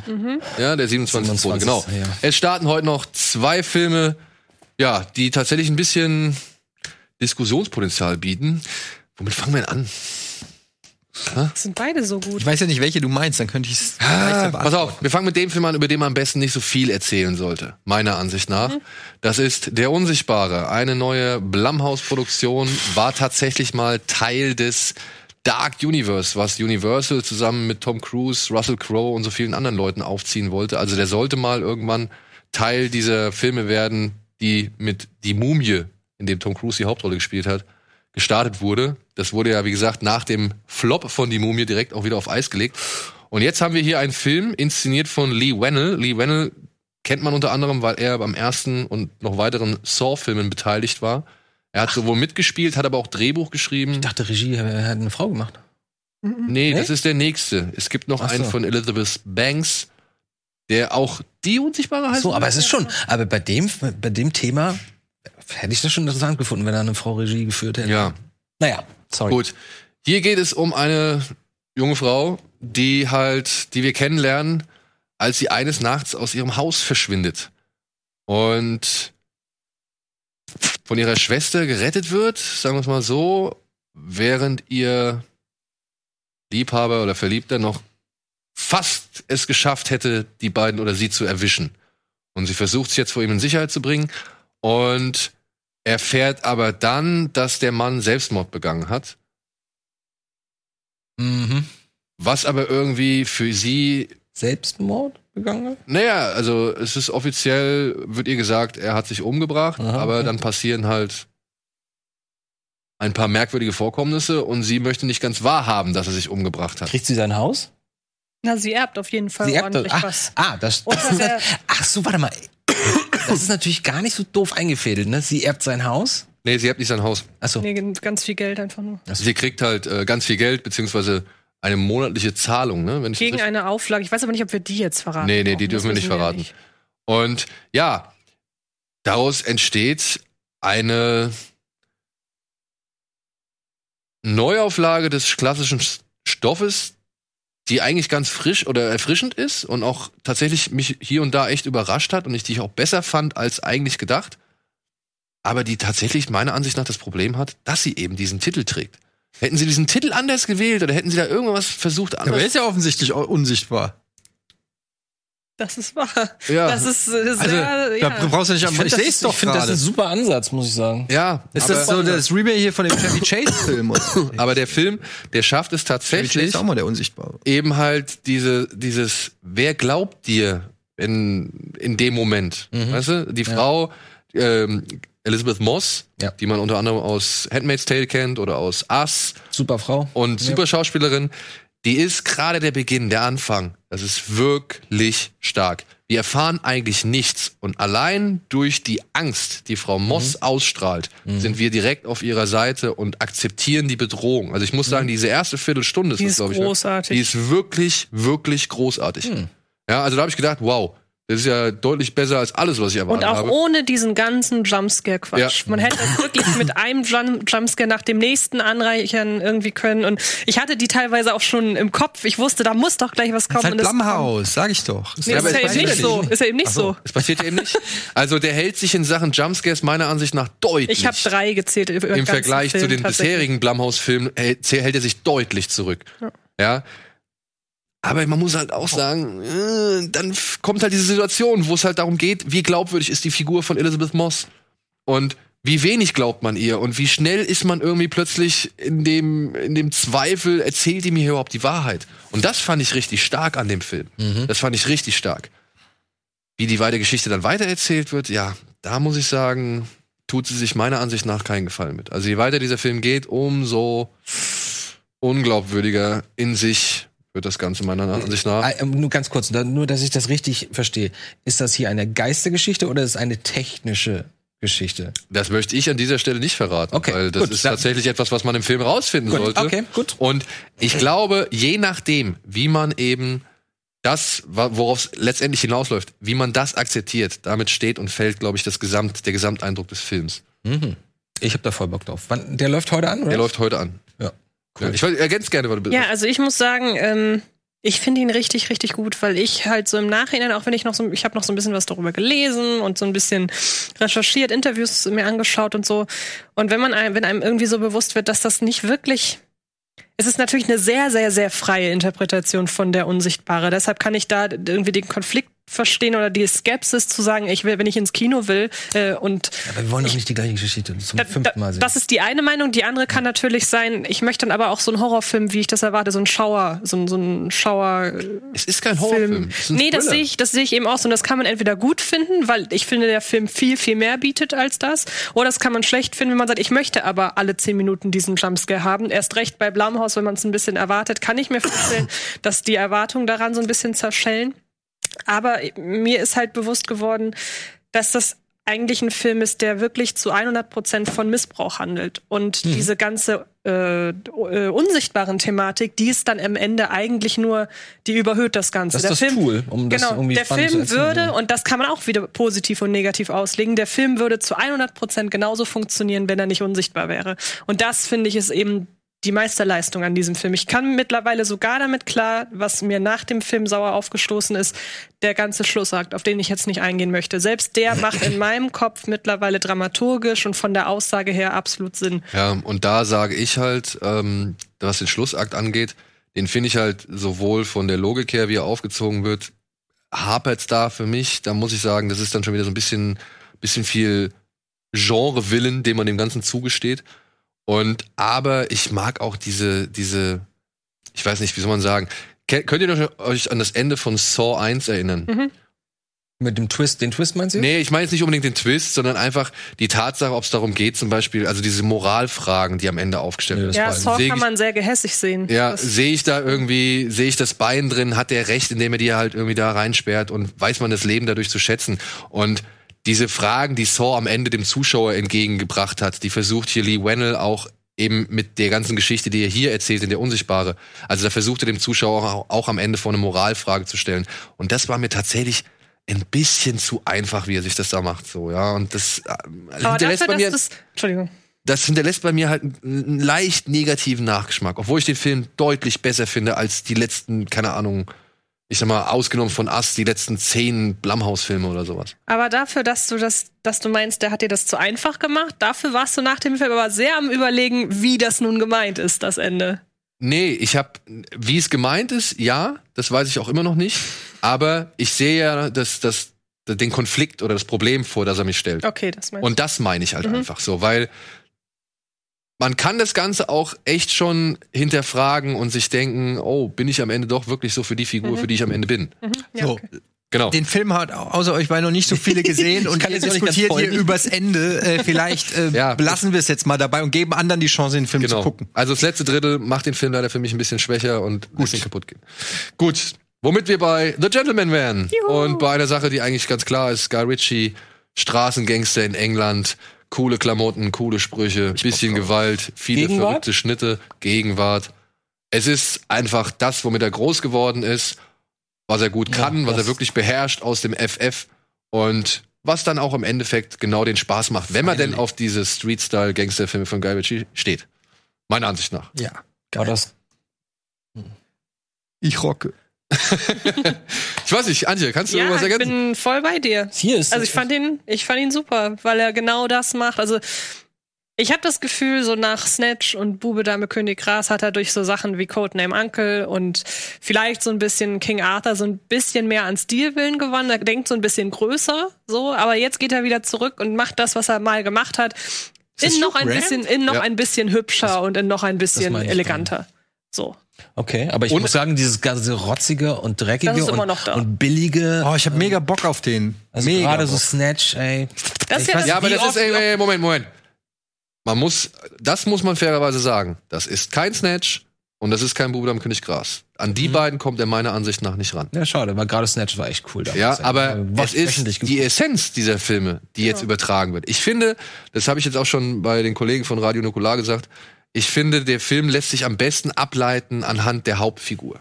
Das ist ein Typ, ja, gespielt von Matthew McConaughey, großer Marihuana-Dealer, Mhm. hat alles erreicht, ist eine richtig große Nummer, will raus. So Ja. wie, also wie Layer Cake eigentlich, oder? Ja, so ein bisschen.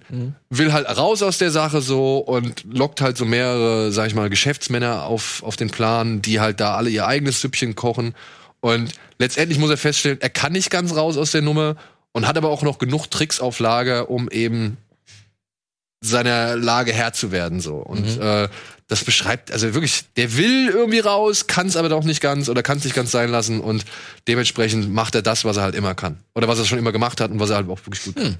Und das macht Spaß. Das macht Spaß. Colin Farrell super. Ich habe jede Szene Wie Rick Cavanian. ja, ich habe ich habe je oder oder hier wie wie ähm, der wie heißt der der mit dem wir bei Karapaland gespielt haben der Rupp, Rupprecht Wipprecht Ja, Alex. ja, ich finde, Colin Farrell sieht aus wie Alex Wipprecht äh, in dem Film. Der mit der sehr, Brille, oder? Ja, ja, genau, sehr, sehr oft.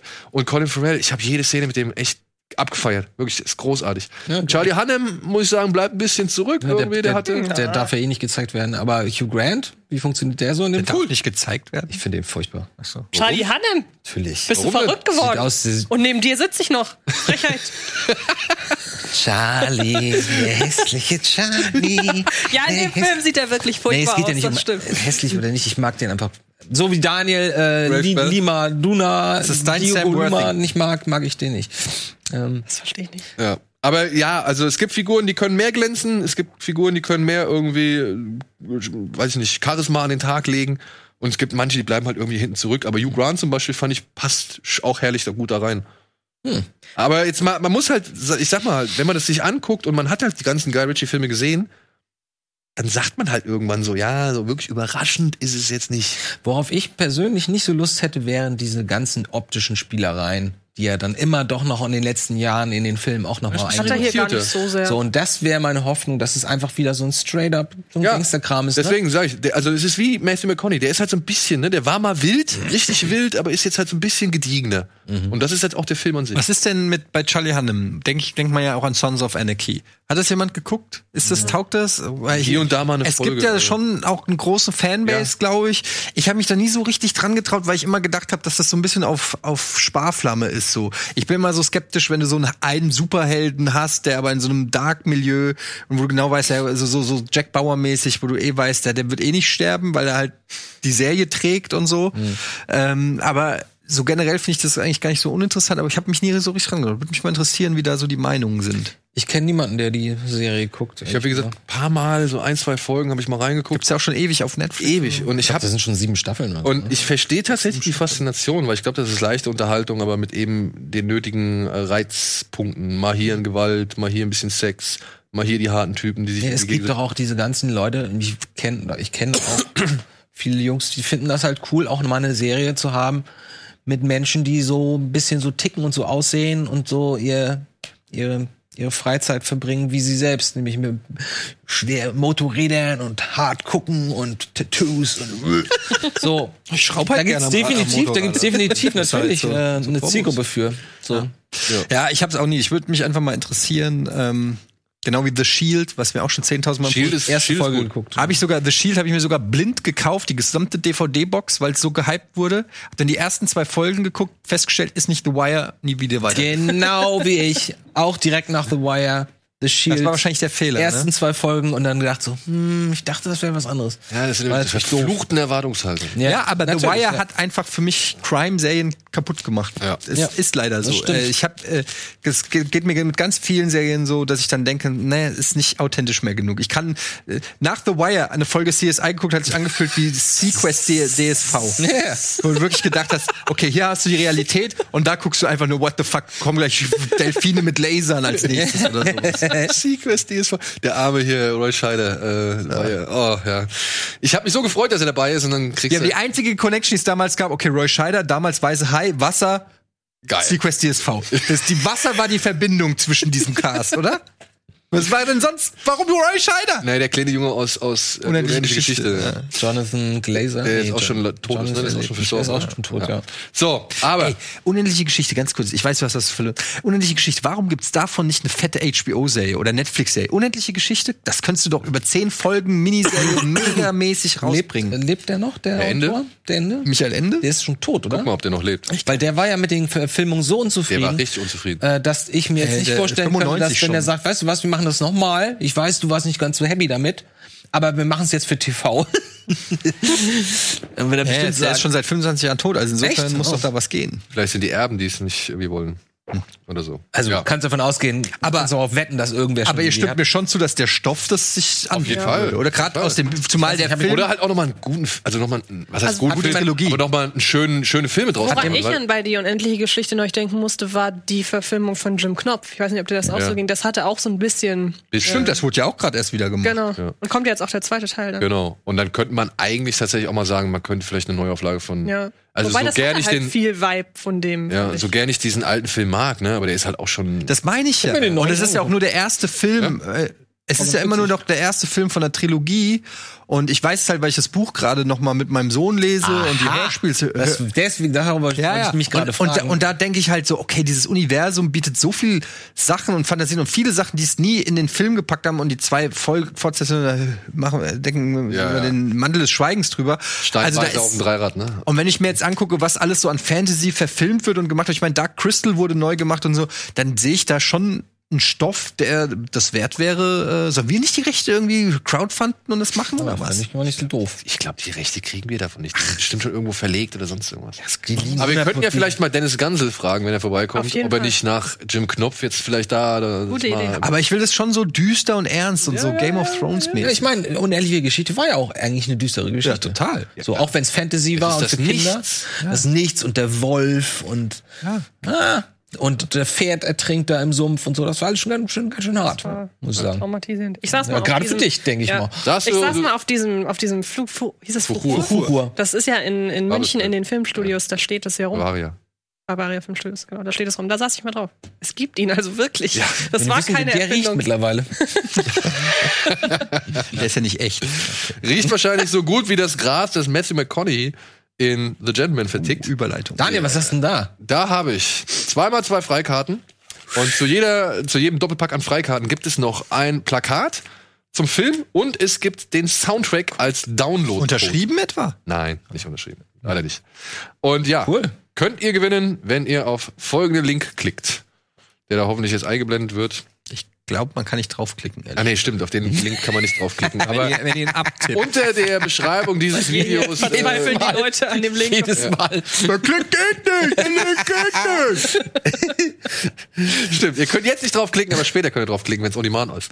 So, das wäre die Kinowoche 27.02. Deswegen machen wir direkt weiter mit den Kinostarts für die nächste Woche. Dann können wir ein paar Filme schneller abhaken.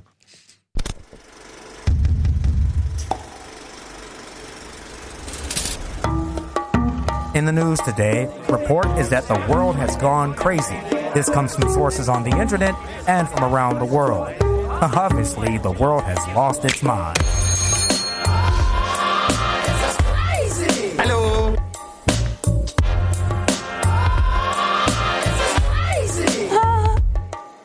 It's crazy when he tried to find work and found none.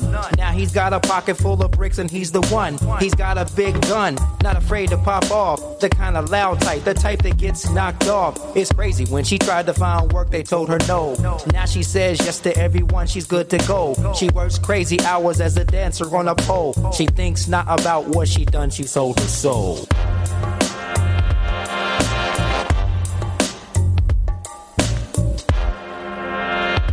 Große Neuigkeiten.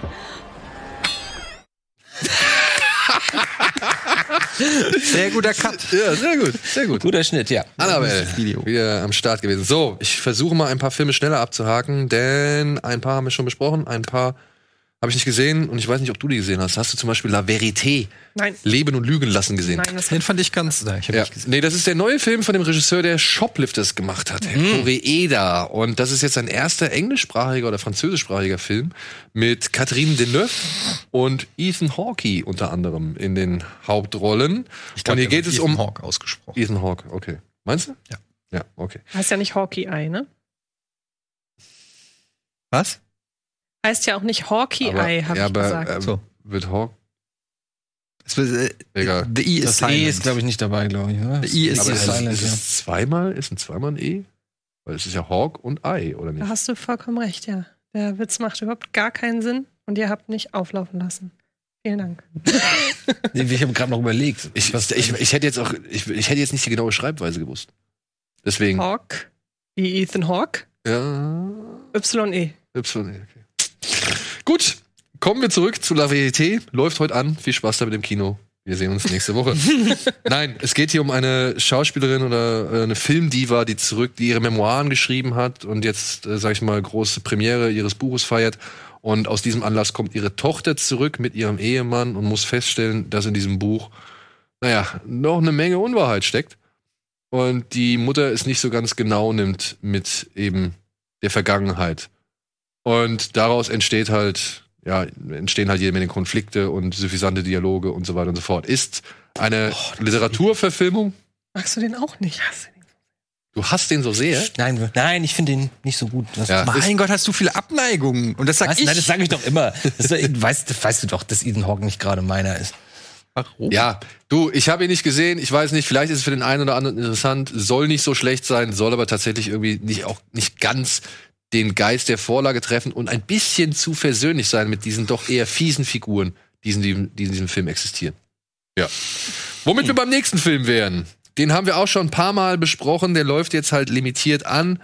Vielleicht ist es für den einen oder anderen- äh, anderen interessant. Vielleicht hat der eine oder andere ein Kino in der Nähe, der den Film zeigt. Es ist die Farbe aus dem All. Color out of Space. Nicolas Cage. Nicolas Cage. Nicolas Nage. Nicolas Cage, Ich genau. habe ihn nicht gesehen. Ähm, ja, wir haben schon ein paar Mal im Genre Gulasch und ich glaube jetzt auch vor letzte Woche, als Gregor und Simon da waren, haben wir noch mal über den gesprochen, beziehungsweise als Simon hat den vor einiger Zeit mal irgendwie länger vorgestellt. Könnt ihr euch da gerne angucken. Es geht hier um eine Familie, die lebt mit ihren Alpakas auf einer Farm. Eines Tages kracht ein Meteor in den Vorgarten Bis hierhin völlig normal. und plötzlich verändert sich alles in der Umgebung und aber auch in der Familie.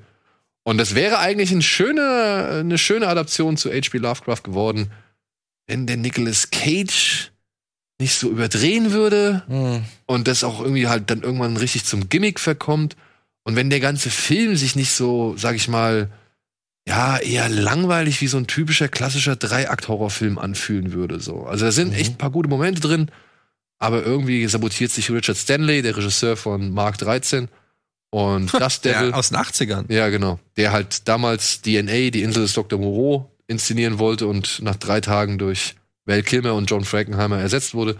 Wenn der sich nicht so irgendwie, wenn der ein bisschen mehr von seinem alten Spirit Mark irgendwie- 13 Hardware, weiß ich noch.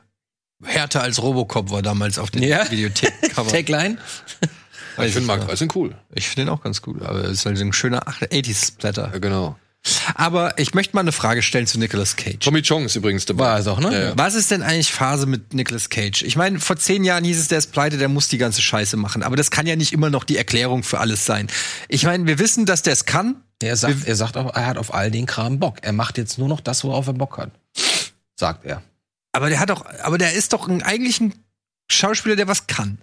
Warum hat er denn nicht Bock, in guten Filmen mitzuspielen? Ich glaube, der denkt, dass das gut gespielt Das ist. glaube ich nicht. Das glaube ich einfach ich glaub nicht. schon. Der ist doch aware genug zu wissen, dass er in, der ist auch zu erfahren genug, äh, um zu wissen, dass er in, gerade in Schrott oder in, in einem schlechten Drehbuch oder ich keine Ahnung. Deshalb ich liest er einfach nicht die Drehbücher, sondern hat irgendeinen Agent, der sagt, macht es oder es muss doch irgendeine Erklärung für Nicolas Cage geben.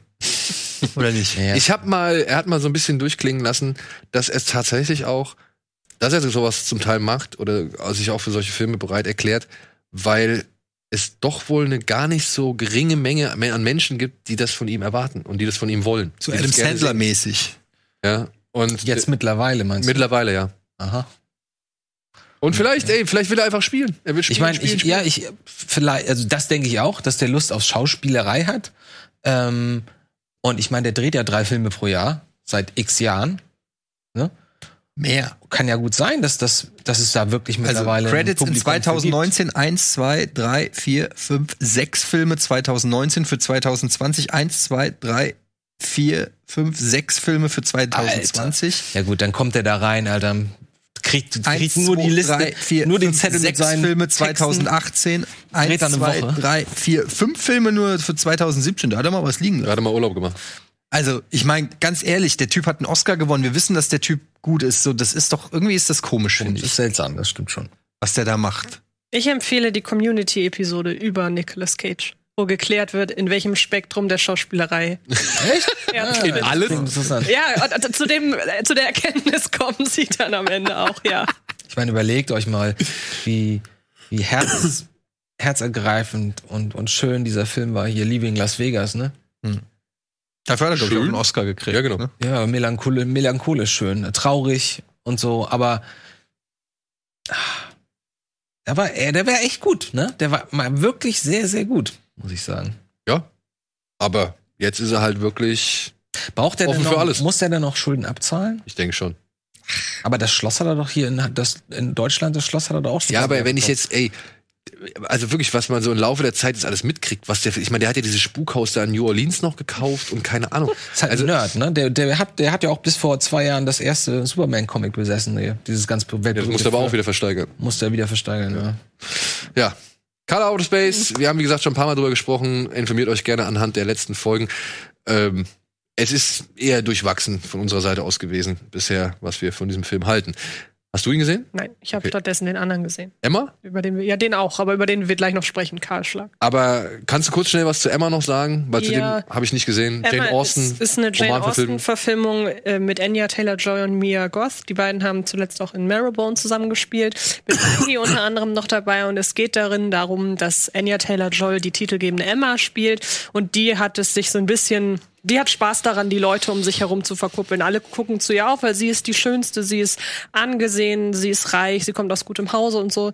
Und deshalb, äh, wie gesagt, erlaubt sie sich immer so ein bisschen ihre Späßchen mit ihren Freundinnen, mit den anderen Frauen und äh, das Ganze ist, glaube ich, am besten beschrieben mit, es ist der Versuch, noch mal so ein bisschen was zu machen wie The Favorite.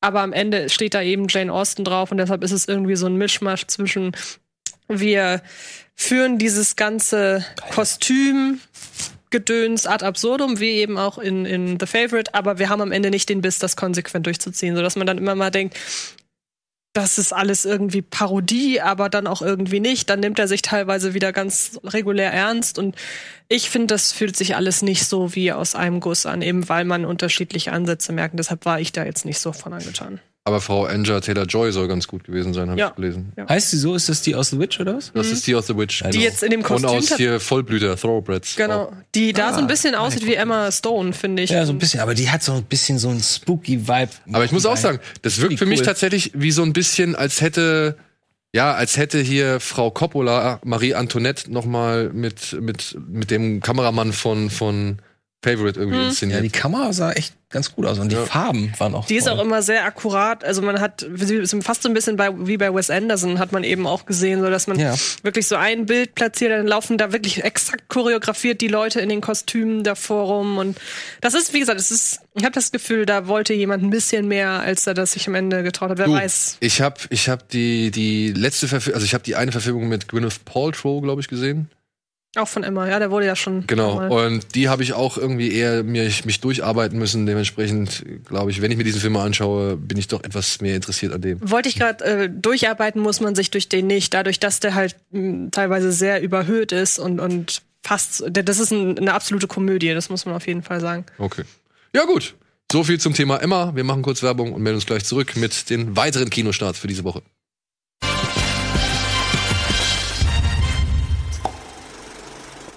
Herzlich willkommen zurück zur aktuellen Ausgabe Kino Plus, die ein wenig vorgreift, denn wir besprechen gerade immer noch die Kinostarts der nächsten Woche, in der sich Antje, Etienne und ich im Urlaub befinden werden. Und wir machen auch direkt weiter mit, was machen wir weiter? Ein Film, den ich auch schon mal vorgestellt habe hier vor einiger Zeit. Letzte Woche war es. Ip Man 4. The Final. Der letzte Auftritt von Donnie Yen als großer, ja, was ist er? Wie alt Bing- ist Donnie Yen mittlerweile? Boah, ich weiß es nicht. Über 50. Würde ich auch sagen. Würde ich auch sagen. Über 50, oder? Ja. Ich habe ja letzte Woche schon erzählt, ungefähr worum es geht. Äh, Ip Man 56. Reist, reist nach Amerika auf Einladung hin seines, auf Einladung seines Schülers Bruce Lee und muss dort mit einer chinesischen Kampfsportorganisation sich rumschlagen, die halt der Meinung ist, dass Bruce Lee das Erbe des, der chinesischen Kampfkunst sag ich, mit Füßen tritt und äh, das zu vielen Menschen zugänglich macht, die eigentlich nicht Zugang dazu erhalten sollten. Ja. Und dann Spielt in gibt's den noch 50er einen, Jahren, oder? 60er. ja, 60er Jahren. Und dann gibt's noch einen rassistischen US-Colonel, dargestellt von Scott Atkins, der zusammen mit seinem ja, äh, Karate-Lehrer versucht nun gegen Ip Man und die ganzen Chinesen auch nochmal vorzugehen und denen zu beweisen, was sie eigentlich ja, für eine schwache Kampfkunst vollführen, weil die üben Karate aus und dementsprechend wollen sie ständig beweisen, dass ihre Kampfkunst besser ist. Und dann nebenbei gibt's noch eine sehr zu Herzen gehende Vater- und Sohn-Geschichte, meiner Ansicht nach. Und ich habe den sehr genossen. Er wurde wieder choreografiert von Yuan Wuping, der auch schon Matrix, sag ich mal, die Kampfsportszenen gemacht und Kill Bill, Von Deng Xiaoping, ne? War das? When? Yuan. Achso. Und Wilson Yip ist der Regisseur, der auch schon die anderen Ip Man-Filme oder zumindest den ersten und den zweiten inszeniert hat. Ich meine den zweiten auch. Und ich bin wirklich glücklich und happy aus diesem Film rausgegangen. Ja, ich fand ihn nicht so gut, muss ich ehrlich sagen. Also ich finde ihn, ich, Ip Man 1 ist immer noch einer meiner Liebling, einer meiner absoluten Martial Arts Lieblingsfilme. Ich finde den vierten, ähm, also erstens mal war der teilweise so billig beleuchtet. Das sah aus wie, äh, als ob die so Taschenlampen in die Sets, das sah alles total billig und künstlich aus, finde ich. Als ob die so drei große Studios hatten, in denen sie die Sets so rein und raus gebaut haben. Ähm, es spielt ja auch die Hälfte, davon- die, die Hälfte davon spielt ja auch in einer und der gleichen Turnhalle, äh, die sie dann immer wieder neu ausgeleuchtet und ausgestattet haben.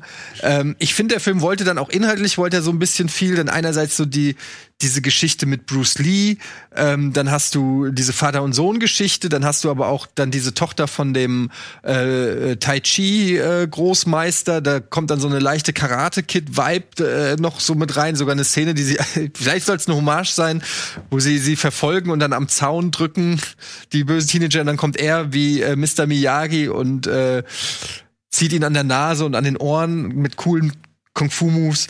Ähm, letztendlich guckt man Ip Man meiner Meinung nach wegen den Kampfszenen und als äh, ein ehemaliger ähm, Wing Chungler, ähm, der tatsächlich den Kampfstil von Ip Man sich vor ihm verbeugen musste, weil in jedem Wing Chun Raum äh, sein Bild hängt tatsächlich. Ähm, muss ich sagen, dass ich mit dem ähm, also das war im ersten Teil deutlich realistischer noch. Im, äh, im vierten, das wurde ja immer übertriebener dann mit Mike Tyson und äh, Sammo Hang und so weiter. Und jetzt im vierten Teil mit Scott Atkins, du siehst halt wirklich diese Seiltricks und so weiter. Ähm, da ist von der Realität und der, der realistischen Abbildung des Kampfstils ist da nicht mehr so viel äh, übrig geblieben. Es gibt hier und da so die Moves, die immer noch halt Wing Chun sind, die auch Spaß machen zuzugucken. Aber dann auch zum Beispiel diese Kampfszene mit Bruce Lee am Anfang, die so auch völlig also nur mal folgendes Setting. Bruce Lee, äh, vermeintlich realistisch, ihr habt bestimmt schon mal diese Szene gesehen auf YouTube oder in irgendwelchen Dokumentaren oder so, wo Bruce Lee diesen One-Inch-Punch gegen einen Typen macht, der dann so rückwärts in den Stuhl fliegt und der äh, Stuhl rutscht noch so ein Stück zurück. Das gab's ja wirklich. Auch wenn es in Ip Man irgendwie der Stuhl noch zehn Meter weit rutscht und in echt war es irgendwie so ein Meter. Ähm, und da ist Ein halt so grafisches Medium, ne? Ja, ist halt ein grafisches Medium. So, und da ist halt dieses Karate-Turnier, wo Bruce Lee dann halt irgendwie sein äh, Kampfspiel, der hat ihn ja weiterentwickelt, Wing Chun, äh, dann ähm, dann vorführt und danach geht er mit so einem anderen, geht er, also Bruce Lee und einer seiner Schüler gehen in so, ein, in so eine Kneipe und sitzen da so und dann kommen plötzlich alle in natürlich Karateanzügen auch noch. In weißen Karateanzügen kommen die Amis so rein. kommen wirklich da so rein. Es ist so ultra plastisch beleuchtet. Sagen so, ah, euer Karate oder was? Äh, euer Wing Chun oder was? Lass uns mal sehen, wer der Bessere ist. So. Und dann sagt Bruce Lee, ja, wir gehen immer raus. So, dann gehen sie raus. Dann gehen sie raus, sein Kumpel wird sofort verprügelt, mehr oder weniger, oder, oder irgendwie macht dann Bruce Lee so ein paar Moves und dann kommt auf einmal so, äh, kommt so ein Typ mit blauem Karateanzug in der Seitenstraße. Warum läuft der mit, egal. Und dann springt er einfach einmal unmotiviert hoch, kickt so oben das Licht aus und steht so, wie ein Street Fighter, macht er so, und dann macht Bruce Lee, ja, Alter, komm doch.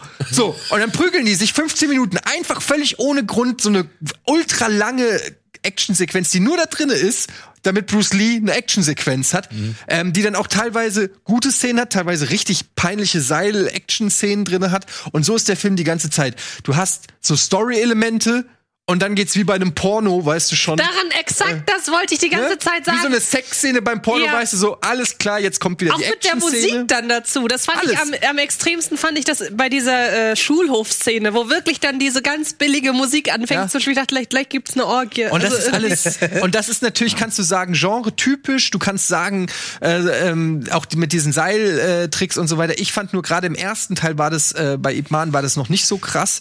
Äh, da war das viel realistischer. Da ging es auch noch um diese Besetzung der äh, Japaner in China und diese ganze historische Geschichte. Das ist hier alles so ein bisschen am Rande. Und ähm, der, der ist zwar auf eine gewisse Art unterhaltsam, aber das ist schon, geht schon meiner Meinung nach in die Action-Trash-Richtung, finde ich. Und das ist einfach nicht die Richtung, die ich mir von Ip Man, zumindest vom allerersten Teil, so erhofft habe, die aber so, muss man sagen, korrek kor äh, korrekterweise mit dem zweiten und dem dritten Teil ähm, so gemacht wurde. Das ist ja ein unfassbarer Erfolg, diese, deshalb gibt's ja auch vier Teile. Das ist halt auch so ein bisschen so, hat halt so ein Direct-to-DVD-Vibe für mich. Aber von wie lange gibt's denn diese Reihe schon? Von wann ist der allererste Teil? 2002? Ah, das ist noch relativ neu, 2000? ne? Nee, warte mal, das ist, glaube ich, neuer. Ja, von so zehn Jahre würde ich sagen. Ich guck mal. Das heißt, die haben jetzt so alle zwei Jahre so einen von den von Ja, den und es ist halt auch definitiv 2008 kam der erste. 2008. Ach so, ich dachte immer, ich hatte den immer ganz in den 80ern oder so verortet, dass es dann so ein es ist halt, wäre. jetzt ist halt definitiv der letzte von ihm, er wird es halt nicht mehr machen. Das ist auch so ein bisschen Abschiedsgeschenk an, an seine Martial Arts Karriere, sage ich jetzt mal.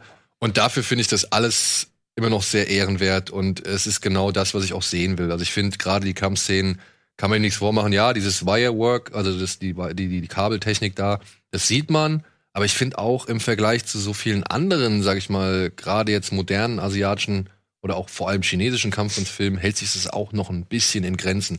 Da hängt es dann wahrscheinlich davon ab, wie sehr man sich gerade mit dem aktuellen Genre irgendwie auseinandersetzt und wie viel man irgendwie gesehen hat. Ich begrüße das, aber ich kann auch Eddies Punkt vollkommen Ja, nachvollziehen. Aber es ist ja eigentlich nicht, es ist ja nicht äh, Chinese Ghost Story oder Tiger and Dragon oder so. Da finde ich, ist es zum Genre. Ip Man war eigentlich eine realistische Vorführung einer Kampfkunst, nämlich Wing Chun. Und da finde ich dann irgendwelche übertriebenen, äh, auch diese Szene, die man auch im Trailer gesehen hat, mit dem, wo die dann ihre Moves irgendwie am, äh, am Tisch gemacht haben und dann dieser, die Symbolik, so wo ich mir denke, Alter, du machst jetzt irgendwie, du machst jetzt irgendwie dein, dein Wing Chun Move hier und dann macht er seinen Wing Chun Move da und die Energie überträgt sich und trifft in der Mitte und bringt, das ist schon Quatsch einfach. Das ist einfach Quatsch und ich habe halt ich habe halt dann eher realistischen, äh, realistische Kampfkunst ja, aber erwartet. nach Teil 3 erwarte ich halt eigentlich gar nichts mehr. Also für mich war der, der Kampf gegen Mike Tyson, war für Ja. mich der Höhepunkt des, ja, wie, wie soll man sagen, des, des noch eine Spur mehr Auftragens so. Und deswegen, äh, ich finde, da kann ich mit Teil 4 besser leben als mit Teil 3. Was heißt denn eigentlich Ip Man? Wofür steht Name. das? das ist sein Name. Ach so. Er Ja, heißt, ist ja eigentlich Yip, glaube ich, wird's ja, Yip Man wird's Yip ausgesprochen. Man. Ach so, ich dachte, das wäre so ein. Nee, das ist also nicht IP-Man. Ja, das habe ich tatsächlich mal gesagt. Ich hab Startet das halt auch nur limitiert. Du, willst du noch was ergänzen? Ja, also obwohl ich jetzt auch, ich, wie gesagt, den Porno-Vergleich habe ich beim Gucken auch irgendwann im Kopf gehabt. Trotzdem muss ich aber sagen, der hat mich auf einem sehr guten Fuß erwischt. Auch. Also auch gerade, ähm, ich weiß noch, als wir aus dem Kino gegangen sind, habe ich dich ja tatsächlich gefragt, wie viel davon ist realistisch und wie viel davon ist getrickst, weil ich finde, man kann zwar davon ausgehen, dass vieles getrickst ist mit dieser Seiltechnik und so, aber ich finde, es ist schon so gut gemacht, dass jemand, der eben nicht weder Teil 1 bis 3 noch generell in diesem Genre äh, drin ist und viel gesehen hat, auf, auf- auf jemanden wie mich ähm, wirkt das schon so, dass ich wirklich überlegen muss, okay, was ist jetzt äh, möglich und was nicht, weil es zumindest für mein Empfinden wirklich gut gemacht ist. Und ähm, wenn ich so einen Film anschauen möchte, dann erwarte ich ja gute Kampfszenen. Und ich finde schon, dass der die hat. Wie gesagt, zwischendrin dachte ich auch, okay, jetzt Ja, Propaganda und Pathos und keine Ahnung. Ist Ja. wirklich alles drin. Nein, mir geht's wirklich nur um die Ka du weißt, du kennst ja meine Meinung. Ich bin immer ein Fan von, wenn die Kampfkunst realistisch abgebildet ist. Ich mag das ja nicht, wenn die sich 20 Minuten auf die Fresse hauen. Und gerade äh, Wing Chun ist eigentlich eine Selbstverteidigung. Da geht's darum, dass du mit möglichst wenig Schlägen den Gegner kampfunfähig machst. So, ähm, deshalb zielst du gezielt auf die Weichteile, auf den Kehlkopf, auf weiß ich nicht was, wo halt Schluss ist direkt. dafür gingen die Kämpfe sehr lang. Und das ist halt, wenn dann, aber wenn dann halt ein Kampf 15 Minuten geht, das ist dann einfach nicht mehr realistisch und ich verstehe das, aber das war beim ersten Teil, deshalb kämpft halt auch gegen 35 Leute, weil lieber hau ich 35 Leuten in Sekundenschnelle äh, hin. Aber wenn du einem halt durchs Knie trittst und das Knie bricht, dann ist er halt weg vom Fenster, so. Weißt du, dann, dann wird nicht mehr weiter gekämpft. Der liegt da unten und wimmert. Und, und, und das mag ich halt nicht, wenn dann irgendwie zwei Stunden gegen Scott Atkins die Roundhouse-Kicks fliegen und dann noch Seiltrick durch die Luft und wieder aufgesprungen. Das ist irgendwie, sieht das flashig aus, aber ich finde, es, es ist nicht so das, was ich geil dann finde an so einem, an so einem Kampfsportfilm oder Kampfkunstfilm. Aber ich sag mal so, jetzt sowas im Kino auf der Leinwand zu erleben, ja, besser als nix. besser als nicht.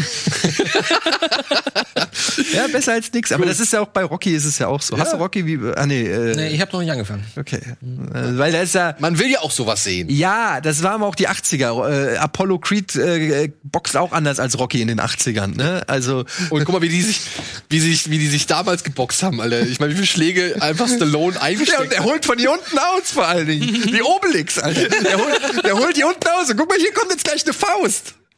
Oh, die habe ich nicht kommen sehen. ja, die habe ich nicht kommen sehen. Gut. So, so viel zu Ebman. Machen wir weiter. Mit einem Beuteltier.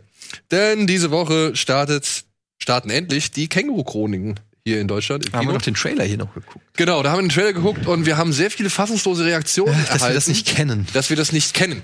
Ich habe es nachgeholt, liebe Freunde. Ich habe hier das Buch jetzt hier bekommen, zumindest den ersten Teil, und habe mal ein bisschen reingelesen im Vorfeld, um mich auf diesen Film vorzubereiten. Und ja, was soll man sagen? Nichts sagt das Känguru. Nichts, sagt das Känguru. Ja, hier geht es darum, dass das Känguru eines Tages vor der Tür von Mark Uwe steht, bei ihm und dann auch über kurz oder lang einzieht, die beiden halt so ein bisschen zusammen leben, aber dann irgendwann im Laufe des Films an einen rechtspopulistischen, was ist er? Bauunternehmer, ich glaube ja, Bauunternehmer ist er, ja. Ein rechtspopulistischer Bauunternehmer von Henry Hübchen, dessen Pläne durchkreuzen sie ein wenig, beziehungsweise klauen sie seine Glückshasenpfote und das, äh, ja, nimmt der Mann zum Anlass, um einen gewissen Kleinkrieg gegen die beiden zu führen. Und die beiden nehmen das zum Anlass, um eine Antiterrorzelle zu gründen. Und that's it. Das ist der Film. Und warum, also das ist eine Welt, in der äh, sprechende Kängurus normal sind. Nein, das ist in einer Welt, in der nur dieses sprechende Känguru normal Ein ist. bisschen wie bei Paddington, würde Oder ich wie bei sagen. Ted oder so. So, genau. Ja, so kann man sich das vorstellen. Und ich muss sagen, das Känguru ist tatsächlich das geringste Problem. Also, dieses, also dieses, die, wie es gemacht ist, ist es, finde ich tatsächlich erstaunlich gut. Ist von einer deutschen Firma namens Trickster gemacht worden. Ja, die machen Und das sieht echt gut aus und es agiert, also wie auch die Umwelt mit ihm agiert, das ist schon ganz cool. Aber Trickster hat, hat äh, für die Event, äh, für die Marvel-Filme ganz viel gemacht. auch, ja. Ja, aber ey, wirklich, also das Känguru ist das geringste Problem. Das nimmst du da meiner Ansicht nach problemlos ab. Ich fand die Stimme ein bisschen Wer anstrengend. spricht das? Julian Bam? Nee, tatsächlich, äh, Herr Uwe Kling selbst, der mag Ach so. Uwe Kling selbst. Was macht er auch für die, ähm, für die Hörbücher? Für die er Hörbücher. Und ich muss sagen, ich bin da tatsächlich ein bisschen glücklich drüber, dass ich zuerst das Buch gelesen habe. Ich habe die Hörbücher nicht gehört, denn im Buch hat man so seine eigene Stimme im Kopf, da hat man so sein eigenes Timing und ich muss sagen, die Stimme im Hörbuch wäre mir über Dauer ein bisschen zu anstrengend. So. Und der Film ist relativ konventionell, der erzählt relativ konventionell seine Geschichte. Es geht da halt noch um so zwei Kioskbesitzer, eine Kneipenbesitzerin und eine junge Frau, in die sich Marc Uwe Kling so ein bisschen verguckt hat. Die wollen halt alle mit gegen diesen Baulöwen vorgehen, der dann halt auch noch natürlich halt seine Nazi-Schläger dann da irgendwie auffährt und so. Und ich muss sagen, ich habe nicht ganz verstanden, was dieser Film letztendlich soll. Weil Marc-Uwe Kling sagt im Film mal, sein Leben ist eine Aneinanderreihung von verpassten Chancen und genauso fühlt sich der Film halt auch an. Weil ich habe jetzt, wie gesagt, nur so 100 Seiten ungefähr von dem Buch gelesen. Und alles, was ich da gelesen habe, ist weitaus witziger und interessanter als der Film an sich. Ich weiß nicht warum. Und ich verstehe auch nicht, warum Mark, äh, der, der, der Regisseur Dani Levy, warum der nicht so, also warum der relativ wenig von den Sachen, die ich bereits im Buch gelesen habe, genommen hat, sondern dann tatsächlich noch sich so aufhält mit einem Pulp Fiction Monolog. Da wird nochmal die, die Uhr zitiert, also das, das, der Uhrenmonolog wird nochmal zitiert. Dann gibt's eine Big Lebowski 1 zu 1 Szene. Es gibt eine Reservoir Dogs Kamerafahrt und täglich grüßt das Murmeltier und so weiter und so fort. Also er ballert da halt noch Bud Spencer und Terence Hill werden noch abgefeiert und so. Das machen die zwar auch in dem, in dem Buch, aber das Buch besteht halt immer nur so aus kurzen Situationen. Und hier durch diese fortlaufende Handlung verpufft es alles meiner Ansicht nach. Der Witz, der kommt nicht drüber. Also ich, ich musste nicht so viel lachen, wie ich eigentlich anhand des der gerade mal 100 Seiten Buch gelacht habe. Hm. Ja. Ich weiß nicht. Ja, also ich habe ähm, nicht das, ins Buch reingelesen, aber ins Hörbuch reingehört. Und ähm, diese Szene, die wir aus dem Trailer kennen, die dass sich das äh, Känguru vorstellt und so, das ist ja auch e- eins zu eins übernommen. Ja, das war der Part vor dem Vorspann. Das fand ich alles noch ganz nett.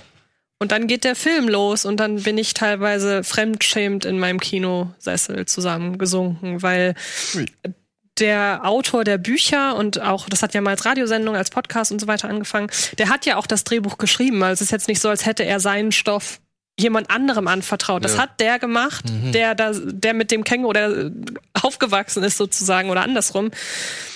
Und der wirft seine Vision von dem Ganzen irgendwie total über Bord für den Film, habe ich so das Gefühl. Nicht nur, weil ich finde, dass der Film einfach erzählerisch super langweilig ist, ähm, weil man immer so merkt, okay, das ist jetzt so ein kleines Kapitel gewesen, das als Kurzgeschichte funktioniert hat. Dann kommt ganz lange Handlung, die nur im Film irgendwie Sinn macht. Und dann kommt wieder so was Komprimiertes, wo man denkt, okay, das wäre als Kurzgeschichte jetzt wieder sinnvoll. Sondern auch, weil ich finde, dass der Film ein bisschen zu sehr voraussetzt, dass das richtige Publikum in diesen Film geht. Und damit meine ich, klar, diese Känguru-Chroniken, die kommen so aus diesem äh, linksgrünen Studentenmilieu. Da hat man auch, äh, das ist so die Zielgruppe tatsächlich, die hauptsächlich äh, diese Bücher lesen, die es auch abfallen, ist auch völlig fein. Aber ich finde, der Film geht davon aus, dass wir entsprechend mit dieser äh, Geisteshaltung schon in den Film gehen und macht sich das da extrem leicht. Also um ein Beispiel einfach nur zu nennen, und ich weiß, dass das auch ein äh, auch im Buch vorkommt, das Beispiel mit dem Hund.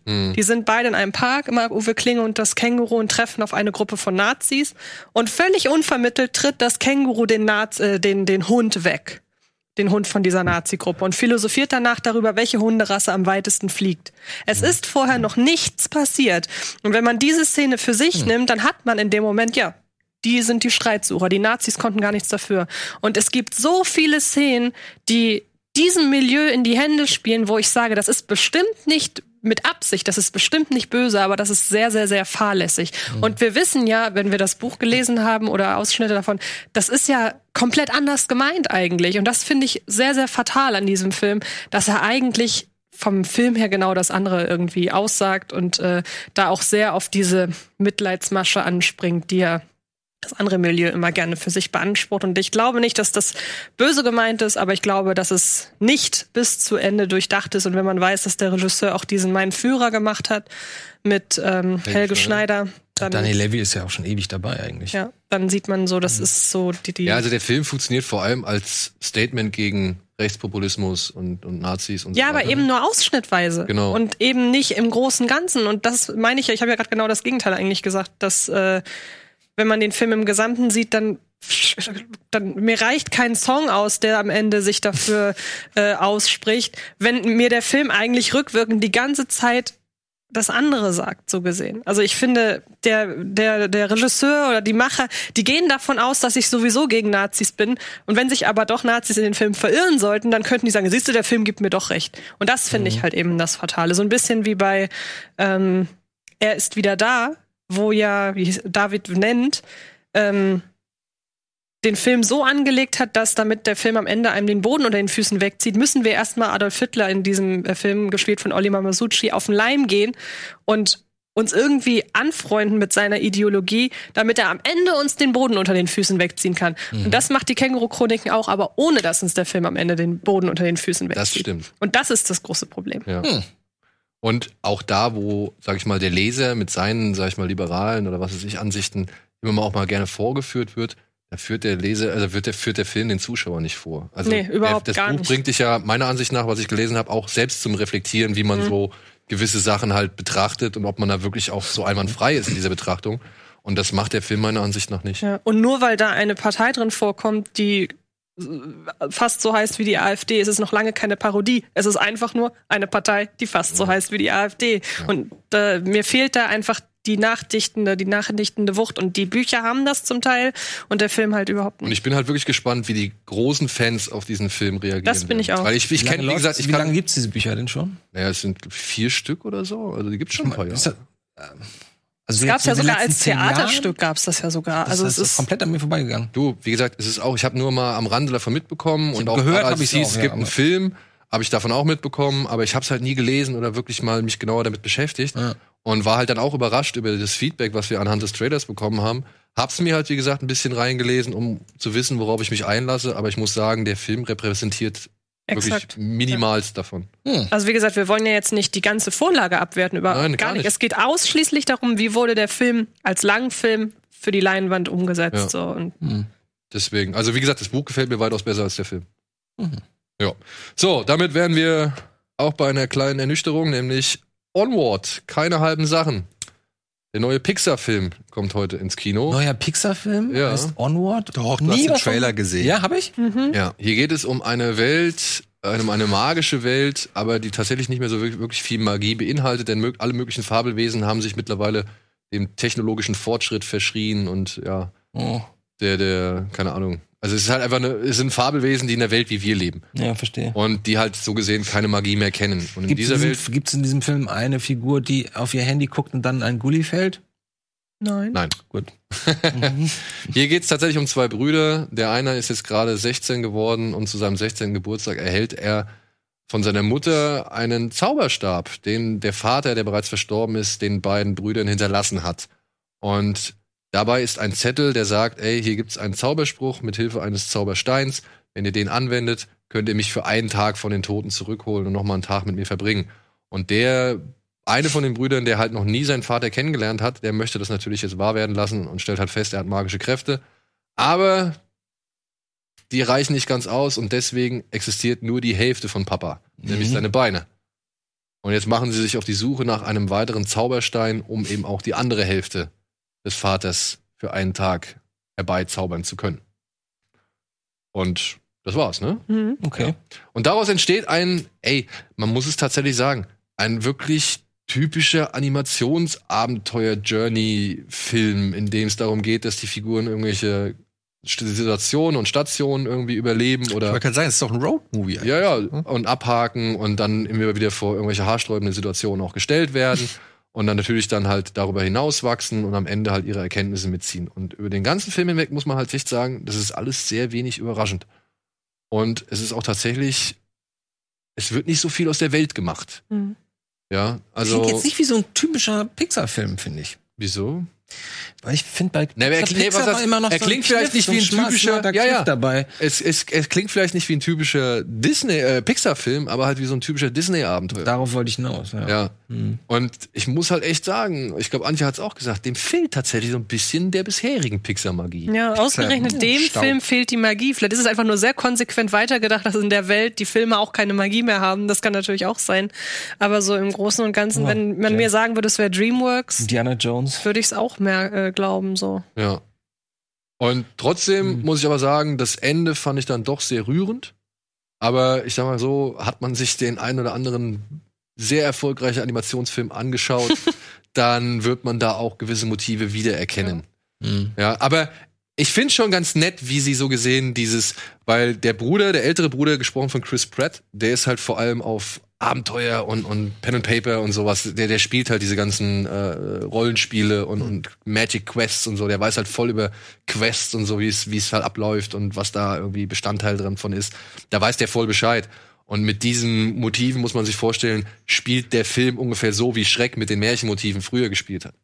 Also, weißt du, dass halt so gewisse, sag ich mal, Erzähl, bekannte Erzählstrukturen nochmal auf das Leben dieser modernen Elfen oder Fabelwesen übertragen wird und auch gewisse Tropes im Märchen oder in Abenteuerreisen halt hier ihre Anwendung auf ein modernes Setting finden oder vielleicht hier und da mal wieder gegen den Strich gebürstet werden. Ja, es ist halt nicht sonderlich kreativ. Also es ist halt, ne, wenn Otto sieben Zwerge macht, dann äh, weißt du, äh, ich finde es einfach, das ist glaube ich das, was so beim Pixar fehlt. Bei Pixar gab es immer so diesen Spin, so wow, das habe ich noch nie gesehen oder so. Aus der Perspektive habe ich noch nie drüber nachgedacht oder so. Und jetzt ist es so, ja, ganz nett, aber jetzt haut einen nicht vom Hocker irgendwie äh, Fantasy-Figuren, die so leben wie wir.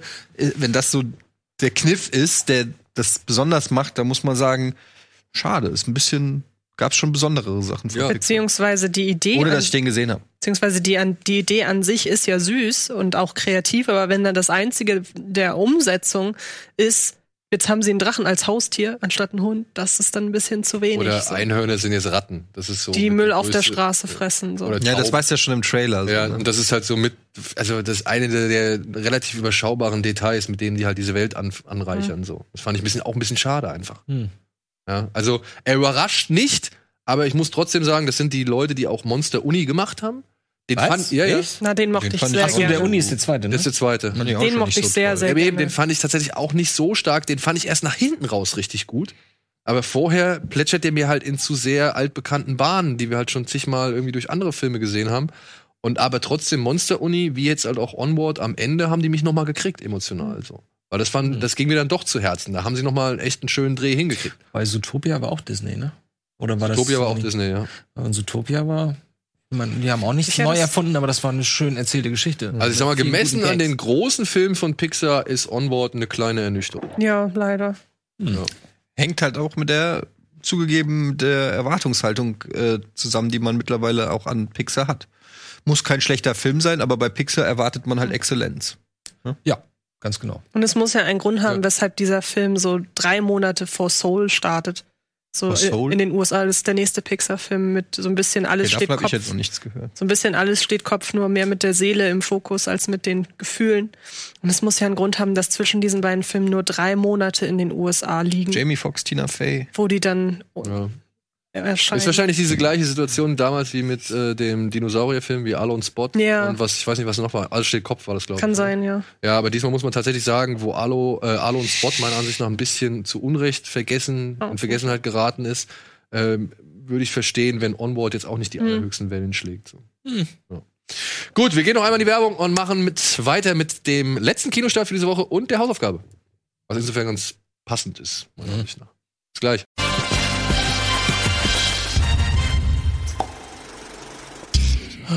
Hallo und willkommen zurück zu unserem letzten Teil für diese Woche. Und wir haben noch einen Kinostart für nächste Woche. und noch die Hausaufgabe und wir versuchen jetzt beides möglichst adäquat abzuarbeiten. Der letzte Film für diese Woche ist tatsächlich von einem Zuschauer von uns. Das hätte ich niemals gedacht, dass äh, wir jetzt mittlerweile auch schon so viele. Ach, das war das. Ich habe den nämlich nachgeguckt, der ist ja 26. Ja, ja. Der, der, ist ein, äh, der guckt uns gerne mal zu. Der ist auch gerne mal Teil vom Bahnhofskino-Podcast. Also der ist da Warum auch. sitzt er denn jetzt nicht hier? Den laden wir demnächst ein. Es ist jetzt nur halt, er, er ist, glaube ich, jetzt gerade in Berlin auf der Berlinale.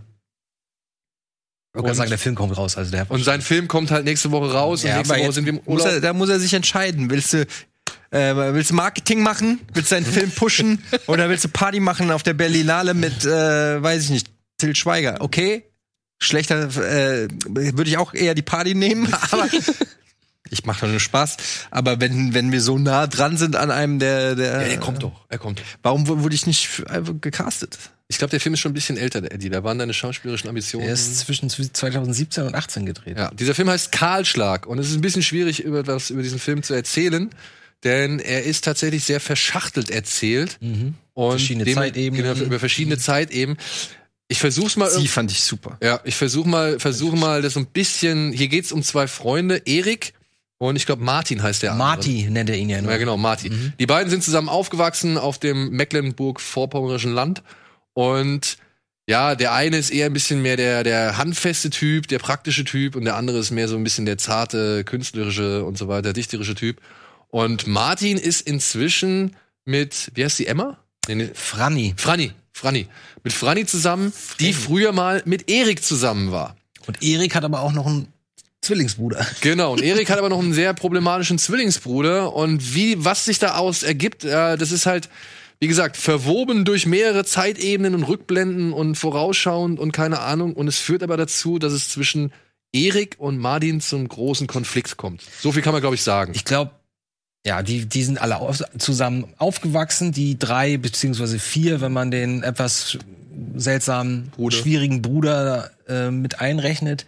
Die sind zusammen aufgewachsen und die mögen sich und ähm, gerade Franny geht dann halt in einer Bezie Beziehung mit dem mit dem Erik? er? mit dem Erik ein. Und dann passieren so ein paar Sachen, die man glaube ich auch nicht erzählen sollte nee. äh, die mich ziemlich überrascht haben, weil ich glaube, ich habe so eine Szene, glaube ich, die, die Dreh- und Angelszene so im ersten Drittel oder so, das habe ich so noch nicht gesehen. Äh, und das war ganz schön, ganz schön krass, muss ich sagen. Und Wenn es äh, Klick macht, ja. und dann geht's halt äh, darum, ja, man kann so schwer, will so wenig Ja, verraten. es geht halt darum, dieses, dieses man sieht's Ereignis ja auch im zu Trailer. verarbeiten. dann, dann trennt sie sich, dann trennt sie sich von ihm und er versteht gar nicht, warum sie sich von ihm trennt. Ich würde nicht mehr weiter erzählen. Ja, ja, und ab dann wird's schwierig, wird's Ja. kompliziert und dann geht's, ja, geht's rund. Also ich fand, ich fand den ähm, sehr ordentlich, muss ich sagen. Äh, er hat äh, ein paar Längen gehabt, muss ich ganz ehrlich sagen. Zum letzten Drittel muss Ja, ich auch im letzten- sagen. im letzten Drittel- Franz der so ein bisschen aus. Aber er hat auch ähm, zum Beispiel eine richtig äh, suspensvolle Szene, die so, die auch das Talent schon von ähm, Max. Max, Gleschinski, so heißt der Regisseur, hallo Max, ähm, wirklich schon aufblitzen lässt, lässt äh, wo man wirklich äh, sieht, okay, da ist er auch auf einer Spur, auch ein paar schöne Bilder und so. Es gab so ein paar Sachen, ich weiß nicht, der, ich schätze auch mal, dass sie jetzt nicht das Megabudget hatten, würde ich jetzt Nein, mal die hatten tippen mal kein- dem, ne? Da, deshalb muss man das alles auch irgendwie in, in Relation sehen. Es gab so ein paar äh, Szenen, gerade so in den Kämpfen wirkte es manchmal ein bisschen holprig, sag ich mal, ja, also so, wenn die gekämpft haben. Insgesamt muss ich aber sagen, fand ich, äh, war ich sehr gefesselt. Also was der Film extrem gut macht, ist, dass du relativ schnell dich in also in diese Story und in die Charaktere irgendwie verwickelst, so dass du dich interessierst, okay, krass, was was ist da passiert? Warum wie geht's da jetzt? Also ich hatte ein Interesse an den Charakteren und das finde ich ist erstmal ähm, das A und O von jedem Film, dass du erstmal irgendwie ein Interesse und nicht denkst, ja, eigentlich ist mir egal, was mit dem passiert. Das und das hatte ich zu keinem Zeitpunkt und das finde ich schon erstaunlich, muss ich sagen, für für, für so einen jungen äh, Regisseur und ähm, ich fand den dann auch teilweise richtig spannend und interessant, wie das aufgelöst wird und ähm, ein paar richtig gute Szenen dabei.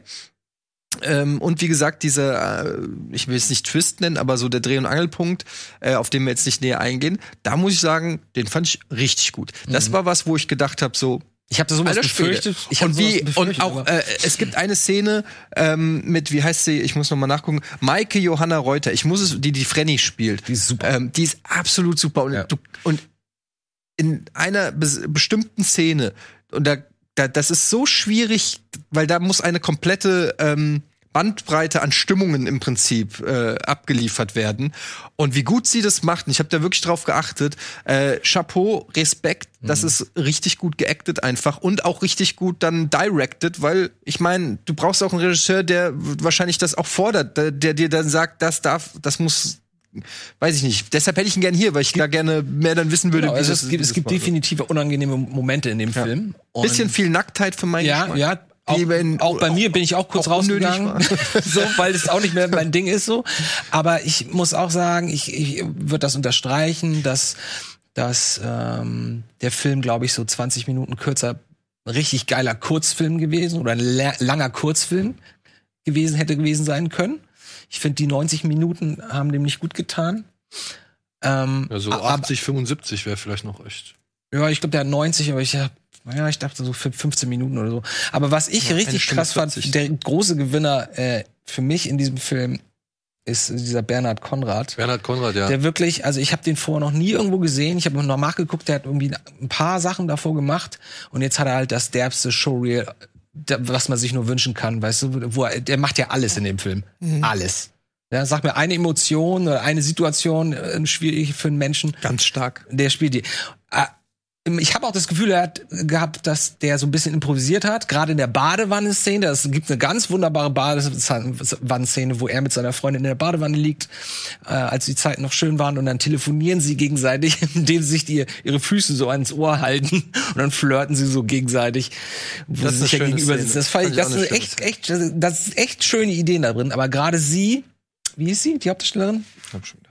Maike Johanna Reuter. Maike Johanna Johanna Reuter. Reuter. und dann hier dieser, dieser Ben äh, Bernhard Konrad. Da dachte ich echt so, okay, der kann sich jetzt zurücklehnen. Beide. Jetzt, jetzt kommen die Angebote. Für beide Der, war das selbst der, der hätte, ich, an seiner Stelle hätte ich sogar 5000 Euro, Euro bezahlt, um in dem Film mitspielen zu können, diese Rolle zu spielen. Weil das ist einfach die beste Investition. Ohne gewesen. Scheiß, da, das habe ich auch gehabt. Ich gedacht, alter Schwede, so eine. Und ich habe ganz ehrlich, ich habe dann auch gedacht, ich weiß nicht, ob ich das könnte. ich meine, wie, Ja. wie vermessen überhaupt dieser Gedanke. Ich bin ja, kein Schauspieler, ja. Ja, ja, ich habe aber in dem Moment, ich achte halt so krass immer auf Schauspielerei, ne? Und ich denk dann immer so, oh Mann, das ist richtig gut. Und das ist, ich habe dann so gedacht, so fuck, ich würde es bestimmt overacten. Ich würde diese Szene würde ich nicht so äh, subtil dann hinkriegen oder so die die Schläge treffen. Keine Ahnung, ich habe ja noch nie sowas gemacht oder einen Regisseur ge gehabt, der gesagt hat, Alter, mach mal eine Nummer runter oder so, ne? Ich deshalb wie gesagt, again, hätte ich das gerne gewusst, aber unabhängig davon, absolut tolle Leistung. Und ich habe dann überlegt, dieser, ähm, der den Martin spielt, dieser Florian Bartolomei, Ba- Ba- Bartolomei, Äh, übrigens Frankfurter Bub, wie ich rausgefunden habe. Ähm, da habe ich dann so überlegt, der fällt natürlich so ein bisschen ab, was aber natürlich auch so an der a- Alle anderen alle anderen, aber es, es, es, es liegt natürlich auch an, an der Rolle so. Äh, und dann habe ich aber gedacht, was der aber auch gut macht, ist ähm, und ich weiß nicht, ob das wahrscheinlich ist es gewollt. Ich unterstelle es einfach mal, dass es gewollt ist. So eine gewisse Unfähigkeit. So ein bisschen lappedudeliges, ähm, wo, und ich saß teilweise da und sag so, Mann, jetzt, Alter! So, ne? Ja, das sagt ihm Erik ja auch. Ja, Er ist ja ein Softie, er ist er, er so ein Softie, aber er ist auch so ein bisschen. Ey, Es gibt so eine Szene, wo er dann noch durch den Fluss da schwimmt, wo ich gedacht habe, das ist doch jetzt nicht dein Ernst, Ja, ja, Junge. ja, so. Ähm, und irgendwie so, oder äh, Aber das fand ich auch eine geile Idee. mit dem, Mit der- ja, mit der, das war mit mega der- gut. Me- da habe ich, da habe ich da gesessen und gesagt, oh, bitte nicht ins Auge, bitte nicht.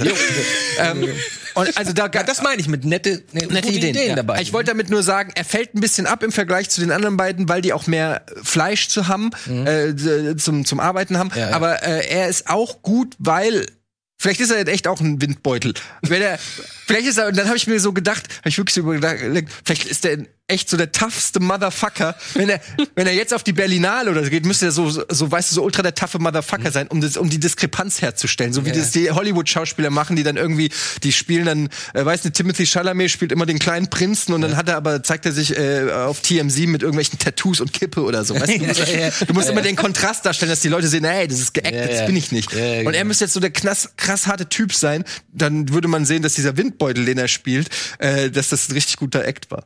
Ich fand auch ganz toll, dass endlich mal wieder was aus Mecklenburg-Vorpommern kam, weil das letzte Mal, dass wir was gesehen hatten, oder ich zumindest, war dieser Film mit den Jugendlichen, die eine Techno-Disco aufmachen wollen und die dann immer von irgendwelchen Nazis äh, aufgemischt werden und so. Den fand ich auch, ich glaube, der war auch schwarz-weiß und so. Und das ist etwas, guck mal, wir, da gibt so viele schöne Ecken in Deutschland und es ist so angenehm, an auch mal diesem Bereich, auch wenn wir genau genommen nur einen Bach sehen und ein Haus. Aber wir wissen, dass es diese Welt gibt und es ist so schön, auch mal da ein bisschen Aber einzutauchen. den, den Freies Land habt ihr noch nicht gesehen, den letzten von Christian Albert, ne? nee. Ja, der hat halt auch, auch so geile gelobt. Landschaftsaufnahmen. Hast du dabei haben wir drüber geredet, hast gesagt, so ein bisschen True Detective-Style genau, und so. genau, ja. genau. Antje, was sagst du? Also ich bin bei vielen Sachen bei euch und fand den auch äh, sehr intensiv, zumindest ja in der ersten Hälfte. Also ich finde, man kann den Film wirklich in zwei Teile teilen, weil dann in der zweiten Hälfte ja auch die Rückblenden langsam aufhören und man wirklich nur noch im Jetzt ist und ähm, dann auch so langsam durchblickt hat, was jetzt eigentlich Phase ist, weil für mich besteht der Reiz in der ersten Hälfte daraus überhaupt herauszufinden, was da eigentlich passiert ist natürlich. Da finde ich ihn dann auch teilweise ein bisschen unnötig verschachtelt erzählt, weil ich da nicht so ganz den Sinn davon er er erkannt habe, weshalb sie jetzt da noch mal eine Rückblende machen und jetzt da auch noch und dann wer weiß, wo das das gerade spielt. Teilweise sind das ja auch Und dann noch Romeo und, und äh, Quatsch, ähm, Romulus und Remus ja, noch genau. einbauen. Also so. teilweise waren dann nämlich auch einfach Rückblenden da, die nichts mehr Neues beizutragen hatten, fand ich, ähm, so dass ich die erste Hälfte zweimal gucken musste, um wirklich alles genau drauf zu haben. Wobei ich dann wieder dem Film aber auch zugute halten möchte, endlich wird hier mal nicht alles erklärt. Also ich habe wenigstens den Eindruck gehabt, dass mich der Regisseur bzw. der Film auch mal ein bisschen fordert. Also dass man mir nicht alles vorkaut. Und das wiederum fand ich dann äh, eigentlich wiederum sogar gut. In der zweiten Hälfte, wenn dann alles durch ist, wenn man so will, und es nur noch darum geht, wie geht das Ganze jetzt aus, da dachte ich dann auch, okay, jetzt komm mal zum Punkt, jetzt kannst du das auch auflösen. Zumal man es ja so gesehen eh weiß, weil er mit einem Prolog anfängt, der das Ganze ja vorwegnimmt. Und deshalb muss ich da sagen, erste Hälfte super, zweite Hälfte geht so. Ich fand auch seltsam, dass in der zweiten Hälfte, dass er so seine Stilsicherheit verliert hin und wieder. Na, dann ja. kommt, dann ist dann plötzlich treffen die auf so ein Pärchen im Auto. Diese Ossis das, das, ne? Genau, Das hab ich ja, auch nicht ganz verstanden. Diese. Ossis waren ein bisschen too much, meiner die so Das war ja völlig, fast völlig Comic Relief Genau, das war fast wie so ein wie so ein die Spiel. Also ich weiß nicht, ob die ob die nur ihre Szene wussten und und ähm, nicht wussten, was Das darunter wirkte passiert. echt, das stimmt, das ist mir auch aufgefallen. ähm, die das war richtig straight up Com Comedy und ähm, das fand ich halt, das Da, mich irritiert. da würde mich mal was interessieren. Da gibt's am Ende eine Szene, wo man noch mal diese Familie, äh, diese Ossi-Familie, es soll nicht abwerten. Chemnitz. Ähm, aber die werden wirklich so, oh, wir sind ja glücklich hier. Die reden ja auch Ja. Sechseln und so. Deshalb, also, äh, die sind dann am Ende am Strand noch mal, die Kinder spielen so. Und dann kommt die Mutter, läuft noch mal so, und der Vater steht so da, guckt zu, wie die Mutter mit den Kindern am Strand spielt. Und dann kommt sie so auf ihn zu und guckt ihn so richtig böse an. Und das weiß man, weil sie so in die Kamera quasi, man sieht es aus seinem Blickwinkel. Und ich habe es nicht verstanden. Naja, das, die, die gute guckt die Laune, so- die, die, wir sind so glücklich, war halt alles gespielt vor, vor der Mädel, die sie, die sie mitgebracht haben. So, so dieses, so, oh, die sind so happy und in Wirklichkeit Nee, brodelt ich da auch glaube, in der. sie, ich glaube, die Frau ist in dem Moment sauer, wie er auf die junge Frau reagiert hat. Die nehmen ja dann irgendwann Frenny eine Zeit, eine Zeit lang im Auto mit. Ja, das habe ich halt nicht so ganz Und ich verstanden. glaube, so. ähm, der, also das ist die, diese, dieser Blick ist nochmal eine Reaktion auf eben die Situation. aber das ist ja Stunden später oder so. Also das dann damit Ja. zu verbinden. das ich, da muss der Regisseur uns noch mal erklären. ja, das fand ich halt einfach nur so ein bisschen. Aber das ist ja gut. Und dazu ist sie ja auch zu sehr, diese Familie spielt ja zu sehr gar keine Rolle und es wird ja auch gar nicht groß thematisiert. Also gar kein- das gar hat dann noch so eine, Funktion das hat eigentlich. dann noch mal so was gehabt, wo ich gedacht, habe, okay, was war das jetzt? Das, das hätte zum Beispiel, wenn wir darüber reden, dass der Film hätte kürzer sein können, hättest den Part, hättest du, äh, kleiner, kleiner Tipp, Max, ich hätte das Drehbuch, weil auch das Ende, äh, das Ende mit der, ich fand das cool, wo der mit dem Handy und so, ne? Und er und dann sagt er, er, ah, ich will jetzt nicht spoilen, Nee, ähm, mit dem letzten Satz, den er sagt, dann und er ist dann am Handy und da hätte man das noch, aber das sage ich dem Max dann. Äh, Ja, also mal. ja. das, das, aber da, den Part mit der äh, Familie hätte man zum Beispiel rausschneiden können, wäre es vielleicht schon. ja, aber das brauchten sie, weil, weil ihr Auto ja ständig kaputt geht. Genau, ihr Auto ist Was auch so ein bisschen, Ja. ein bisschen. Ja, aber brauchst du ja nicht. Aber der Umschnitt auf er dreht einen Schlüssel um und sie kriegt die Karre nicht an, den fand ich sehr schön. Ja, die haben viel rumgespielt mit den Schnitten, ne? Und Plötzlich haben sie dann auch mal Splitscreens, wo ich auch dachte, okay. Ähm, Auch mit der Musik Oder dass sie ständig, und äh, genau, dann diese komische, traumartige Musik, die einfach nur so ranflötet und egal, ob was Wichtiges passiert oder so, die flötet einfach immer so weiter, als würde, wäre wär das alles ein Traum, so. Aber hattet ihr nicht auch bei einem Szenen, wo die auch zum Beispiel, glaub, wo die sich prügeln, da gab es so eine ganz komische Musik, wo ich gedacht habe, irgendwie passt die Musik gerade nicht zu dem, Nee, das ist der Song, den sie immer hören. Was da. Der läuft doch fünfmal. okay. Das ist doch der Lieblingssong von dem toten Bruder. Ja. Also egal, ich gebe eine Empfehlung ab, weil auch gerade der Film war, glaube ich, auch Teil einer Kampagne, wo es heißt, äh, solche Filme wieder in die deutschen Kinos bringen. Und das finde ich muss man absolut unterstützen.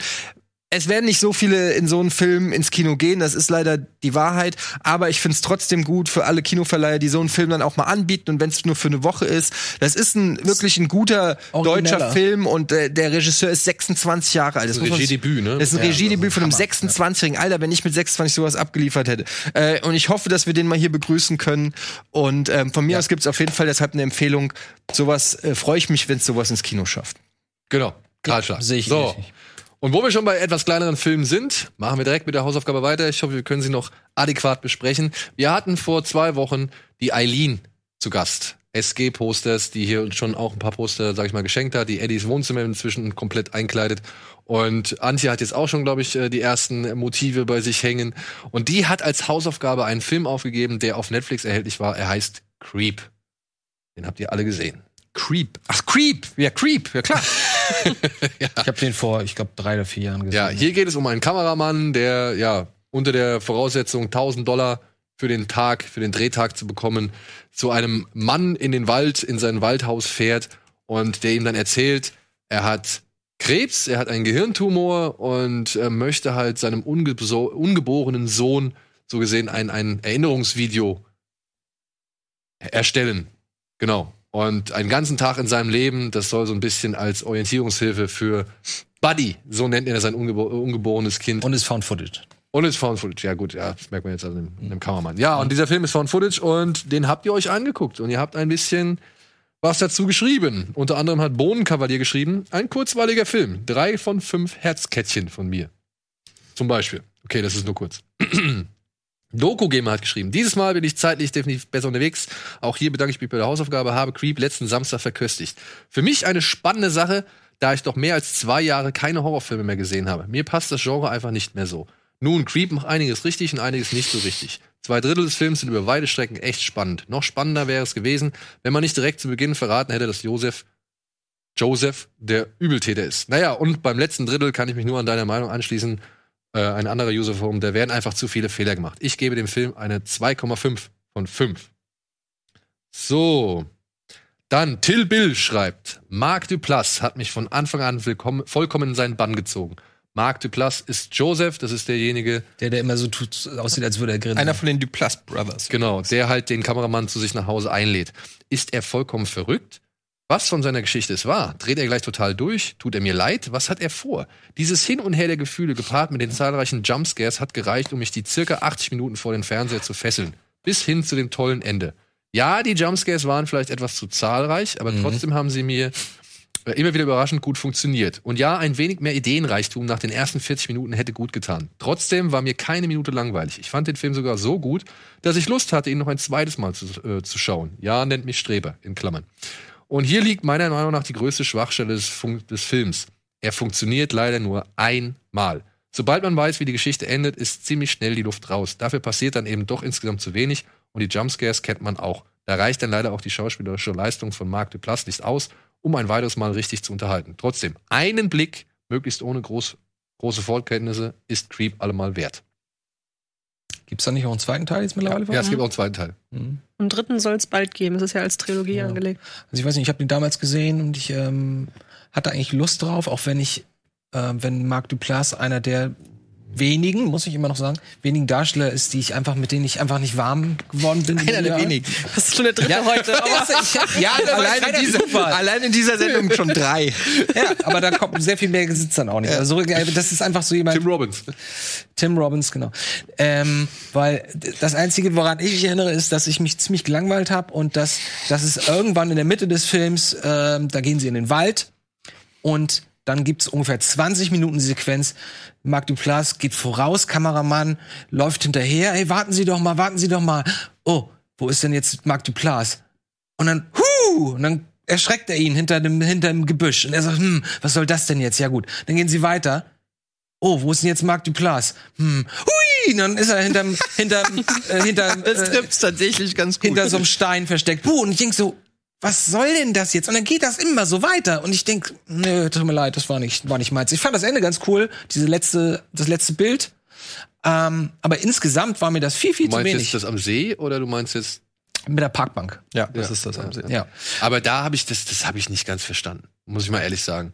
Er geht zu dieser Parkbank und er dreht sich sogar noch in die Richtung, aus der so gesehen dann letztendlich was kommt. Mhm. Dreht sich aber wieder zurück und setzt sich auf die Parkbank und guckt sich danach nicht einmal mehr um.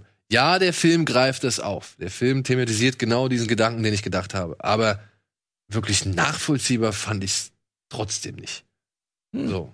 Also, obwohl, wie gesagt, genau diese Situation nochmal irgendwie beschrieben wird, muss ich sagen, fand ich das tatsächlich ein bisschen zu merkwürdig. Das genau, machen ja selbst Leute, die keine Angst haben müssen. Wenn ich da auf jemanden warte, mit dem ich Genau. befreundet bin, gucke ich doch auch, wo ich der guck, bleibt. doch, ich Also- guck doch, aus welcher Richtung irgendjemand kommen könnte, oder nicht? Weil das hat mich jetzt nicht so gestört. Man kann es auch so interpretieren, dass er äh, ja die ganze Zeit die, der Gefahr ins Auge geguckt hat und sie nicht gesehen hat. Ähm, so würde ich da jetzt würde ich Okay. das äh, einfach mal. Ich, ich hab, muss es noch mal sehen. Ich, ich fand es einfach. Ich fand mich hat das richtig. Ich fand das einen richtig guten Schocker am Ende.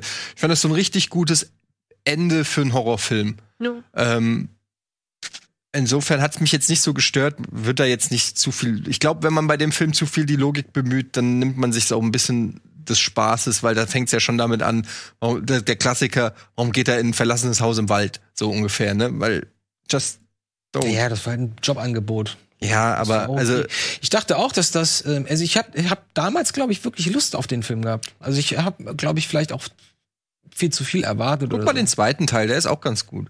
Wieder mit ihm? Ähm, aber ich, ich finde halt, was mir an dem gefallen hat, ist, dass der Bösewicht nicht so übermächtig ist oder scheint. Äh, dass, dass das nicht so ein Allesmörder ist, der irgendwie plötzlich ist er hier, dann ist er auf dem Dach, der weiß immer, wo du bist, der ist auch noch stärker und schneller und schlauer als du. Das mag ich nicht, wenn ein Horrorfilm immer so ein und wenn er nicht übernatürlich ist, sondern wenn einerseits soll's ein normaler Typ sein, andererseits ist er dir aber immer einen Schritt voraus und super schlau und super stark. Das fand ich bei dem ganz, das fand ich, das hat, das ist gruseliger, wenn du das Gefühl hast, der ist auch und das ist ja bei dem Film, du, ich gebe dir vollkommen recht, wie du es jetzt so, so parodiert hast, ist so, ist es irgendwie auch. Auf der anderen Seite macht es das auch so, deshalb war ja auch Creep, weil der Typ ist halt irgendwie creepy. Ja, aber der ist, das so, der ist halt so, ja, fand Fandet ich schon. den unheimlich? Ich fand Nee, nee, den, nee, ich fand den unheimlich creepy. nicht. Creepy. Ja, aber creepy ist ein bisschen. Ja, aber es ist nicht das gleiche unheimlich wie, oh Mann, vor dem habe ich Du hast Okay, nicht dann Angst, sagen wir Creep, dass einem Gänsehaut Weird. bekommt. und Ja, er so weird ja, Und ich- das- Unwohlsein das Unwohlsein. Ich meine, allein die Szene, wenn sie dann, er kommt direkt rein und das erste, was er drehen soll, ist er mit einem imaginären Baby in der Badewanne. So. Da, da hockst du doch als Kameramann, denkst du, also ich meine, ich Ja, dann saß, du gleich- ich saß bei irgendwelchen Coupé-Shootings daneben und hab mir gedacht, meine Fresse, was mache ich hier? Mhm. Und wenn du jetzt aber als Kameramann dazugeholt wirst und hockst dich da irgendwie zu diesem Todsterbenskranken neben die Badewanne und guckst ihm zu, wie er halt irgendwie sein noch nicht geborenes Baby badet, so, da denkst Ja, du, und auch diese Wolfsmaske, wo du dir erstmal denkst, so, Alter, der Typ ist, der, der hat schon eine Schraube locker, aber es war, ich fand, das hat er ganz gut gemacht, dass er immer damit gespielt hat, mit so, ja, der ist weird und, und, und, und so ein bisschen, aber äh, immer noch so an dem Punkt, dass du halt sagst, ja, komm, okay, ich mach's, der ist halt ein Creep, aber ich mach's halt so. Er Und muss ja nicht automatisch böse sein. Der hat halt nicht- das ist ja eben, das, was der hat halt nicht direkt diese Axtmörder-Vibes. Und ich, genau. Und ich muss halt auch sagen, ich bin Marc Duplass ziemlich lang auf den Leim Ich gegangen. auch, ja. Er hätte, er hätte, und hätte es am Ende geheißen, ich bin tatsächlich einfach nur ein sehr einsamer Mensch. Und deswegen verkacke ich alles, was ich irgendwie an Bindung versuche Mhm. Ja. aufzubauen. Ähm, dann hätte ich das akzeptiert. Das stimmt, ja. selbst die bei den Jumpscares, die mich auch eigentlich nerven von der Art und auch von der Häufigkeit in dem Film, selbst die haben ja irgendwie zu seinem Charakter gepasst. Weil dieses sich im Wald verstecken und den anderen erschrecken und dann so ein bisschen zu gucken, wie der reagiert und sich auch ein bisschen darüber lustig zu machen, wenn der andere sich erschrickt, das macht ja auch seinen Charakter aus. Also in der Art und Weise, wie er ihn, wie er den Kameramann erschreckt hat, hat man viel über ihn auch tatsächlich gelernt. Und das waren für mich keine hohlen Jumpscares in Eben, diesem ich Fall. muss auch sagen, für mich hatten die Jumpscares tatsächlich mehr Charakterbildung als wirklich Schreckeffekt. Mhm. Ja. So, ja. Also ich habe die nicht so wirklich als Schreckeffekt gesehen, sondern tatsächlich nur Mhm. als weiteres. Aber das ist tatsächlich ein Punkt, den haben auch wirklich viele Zuschauer irgendwie festgestellt. Hier zum Beispiel der Dassi hat gesagt, auch wenn die Jumpscares durchaus effektiv gemacht sind, es sind einfach zu viele. Spätestens am dritten wartet man einfach nur noch darauf, dass der nächste kommt. Schon bald wird der Punkt erreicht, wo diese einfach nur noch nerven. Ja, vor allem innerhalb kürzester Zeit. Ja, ja. Aber das passt ja auch wiederum, wenn man denkt, der findet das Maß ja nicht. Der findet ja für gar nichts Maß, die Figur, der, der, der Creep. Der denkt ja auch sofort, die sind irgendwie Aber- befreundet und solche Sachen. Was halt der Unterschied bei, ich bin ja auch kein Fan von Jumpscares, was hier aber der Unterschied ist, ist, er erschreckt ja auch ganz oft. Also es ist ja ganz oft er, der erschreckt. Das ist halt so sein Ding. Ich erschreck dich, hahaha. Äh, es ist aber nicht jedes Mal irgendwie eine Katze springt irgendwo raus oder ein Deckel fällt runter oder so. Oh, zufällig ist hier was, was super erschreckend, äh, irgendein Alltagsgegenstand, der dich erschreckt. Sondern es ist ja immer er, der ganz bewusst das auch macht. Deshalb ist es so ein bisschen glaubwürdiger. Ne? Also es ist eher, haha, ich erschreck dich. Aber die, und, und dann muss ich sagen, die, also für mich dann diese Jumpscares, die habe ich halt auch immer nur so als, wie gesagt, Charakterzeichnung eher empfunden als als Mittel des Films. Und dann aber der Moment, wenn zum Beispiel, ich weiß nicht, wie heißt der Kameramann? Wie heißt der? Aaron. Aaron heißt er, glaube ich, ne? Wenn Aaron die Treppe runtergeht und dann steht dann Joseph mit der Wolfsmaske vor der Tür und reibt nur so sein Hintern an dieser Tür. Ey, das fand ich sau. Das fand ich sau unheimlich. Und da hält die Kamera einfach nur drauf. So, weil ich da irgendwie tatsächlich den Moment gut nachempfinden konnte, wie es ist, da jetzt zu stehen und so einen vor sich zu haben. Was machst du in Ja. dem Moment? Was ich halt vorher ein bisschen schade fand, und das ist wieder so dieses Found-Footage-Ding, er nimmt die Kamera, nachdem er halt hier auch den Joseph irgendwie betäubt hatte, er nimmt die Kamera und sucht sich so in der Wohnung um. Mhm. Und dann geht er auf den Balkon und irgendwie guckt er dann halt mit der Kamera so raus. Und ja, ich kann verstehen, wenn man Kameramann ist, dass man das Ding irgendwie tatsächlich so als, als drittes Auge versteht, so.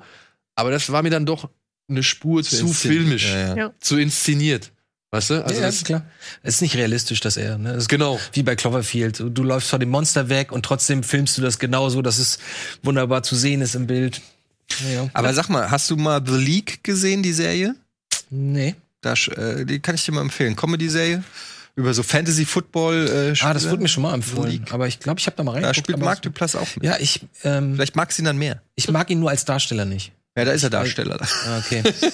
Weil das ist so, das ist genauso wie der, der eine Vogel, der den Dschungelcamp moderiert. Das sind so Menschen, die immer so ein, die, die sehen immer aus, als würden sie grinsen, weil die Mundwinkel immer so. Auch wenn sie böse, immer Das Gegenteil von einem Resting Bitch Face. Ja, genau. Das ist, das ist so, das triggert mich total. Ich weiß, ich kann nichts dagegen tun, aber wenn wie jemand vor mir steht, Load? Wie heißt die The? League. The League. League. Aber Ja, was bislang Sehr lustige Serie. wegen Kamera nochmal, um zu sagen, was mir halt sehr gut gefallen hat, war, dass der Kameramann ja tatsächlich auch der Schauspieler ist. Und das ist ja oftmals bei so Found-Footage-Filmen, da sind ja zwei Leute am der Start. Regisseur, Einmal der Kameramann, der die Kamera hält und der, der aber so filmt, als wäre es, äh, als wäre es Found-Footage. Und Bei dann hat Blair man, Witch nicht. Bei Blair Witch auch nicht. Also es ist auf jeden Fall nicht wirklich oft, dass auch die Figur, die vorgibt, die Kamera die ganze Zeit in, die Hand, in der Hand zu haben, die Kamera auch wirklich die Ja, ganze Zeit in der lustigerweise Hand sind die hält. beiden ja die äh, Drehbuchautoren und er auch der Regisseur. Also die beiden, die in dem Film als einzige mitspielen, sind auch die einzigen, also Ja. die Was, was die für einen so- Spaß so, haben. so ein Kammerspiel. Alter, Blumhaus hat gesagt, hier, leg mal los, die schnappen sich die Kamera, fahren dann in ihre Waldhütte und, mm, Und drehen mal ein ich bisschen sag mal so, aus diesen doch eher minimalen Mitteln, finde ich, erzielen die schon relativ viel. Finde ich schon. Also, und der geht 77 ey, der geht 77 Minuten, das kannst du schon mal bringen. Und die beste Szene, ohne dass man was sieht, finde ich. Also diesen einen Dialog. Der Dialog im Dunkeln, ne? Also Genau. der halt mit ausgeschalteter Linse Ja, genau. äh, stattfindet. Der fand ich auch gut. Ich würde jetzt noch mal kurz zum Schluss ein Dings, äh, ein, ein Zitat vorlesen. Creep wirkt zu Beginn schon sehr weird, hat Tenf geschrieben. Ähm, oh, jetzt ist es versprungen. Ich gebe dir Geld, du filmst mich die ganze Zeit, nun gehe ich erstmal baden, dachte ich, okay, wo bin ich denn jetzt hier gelandet? Der Film braucht schon ein bisschen, bis er in Fahrt kommt, entwickelt aber bei gewissen Szenen eine sehr unheimliche Stimmung. Vor allem die Szene, als er seine Rape-Geschichte erzählt, finde ich schon extrem gut. Als dann herauskam, dass er ja gar keine Frau hat, dachte ich, okay, das hat er sich nur ausgedacht, aber nach einer Weile hat's Klick gemacht, dass dies ja sah, und das sage ich jetzt mal aus Spoilergründen nicht, holy shit. Ich dachte auch die ganze Zeit während der Stalker-Sequenz, dass genau dies auch Aaron Schicksal am Ende sein wird, geraped vom Wolf. Gut.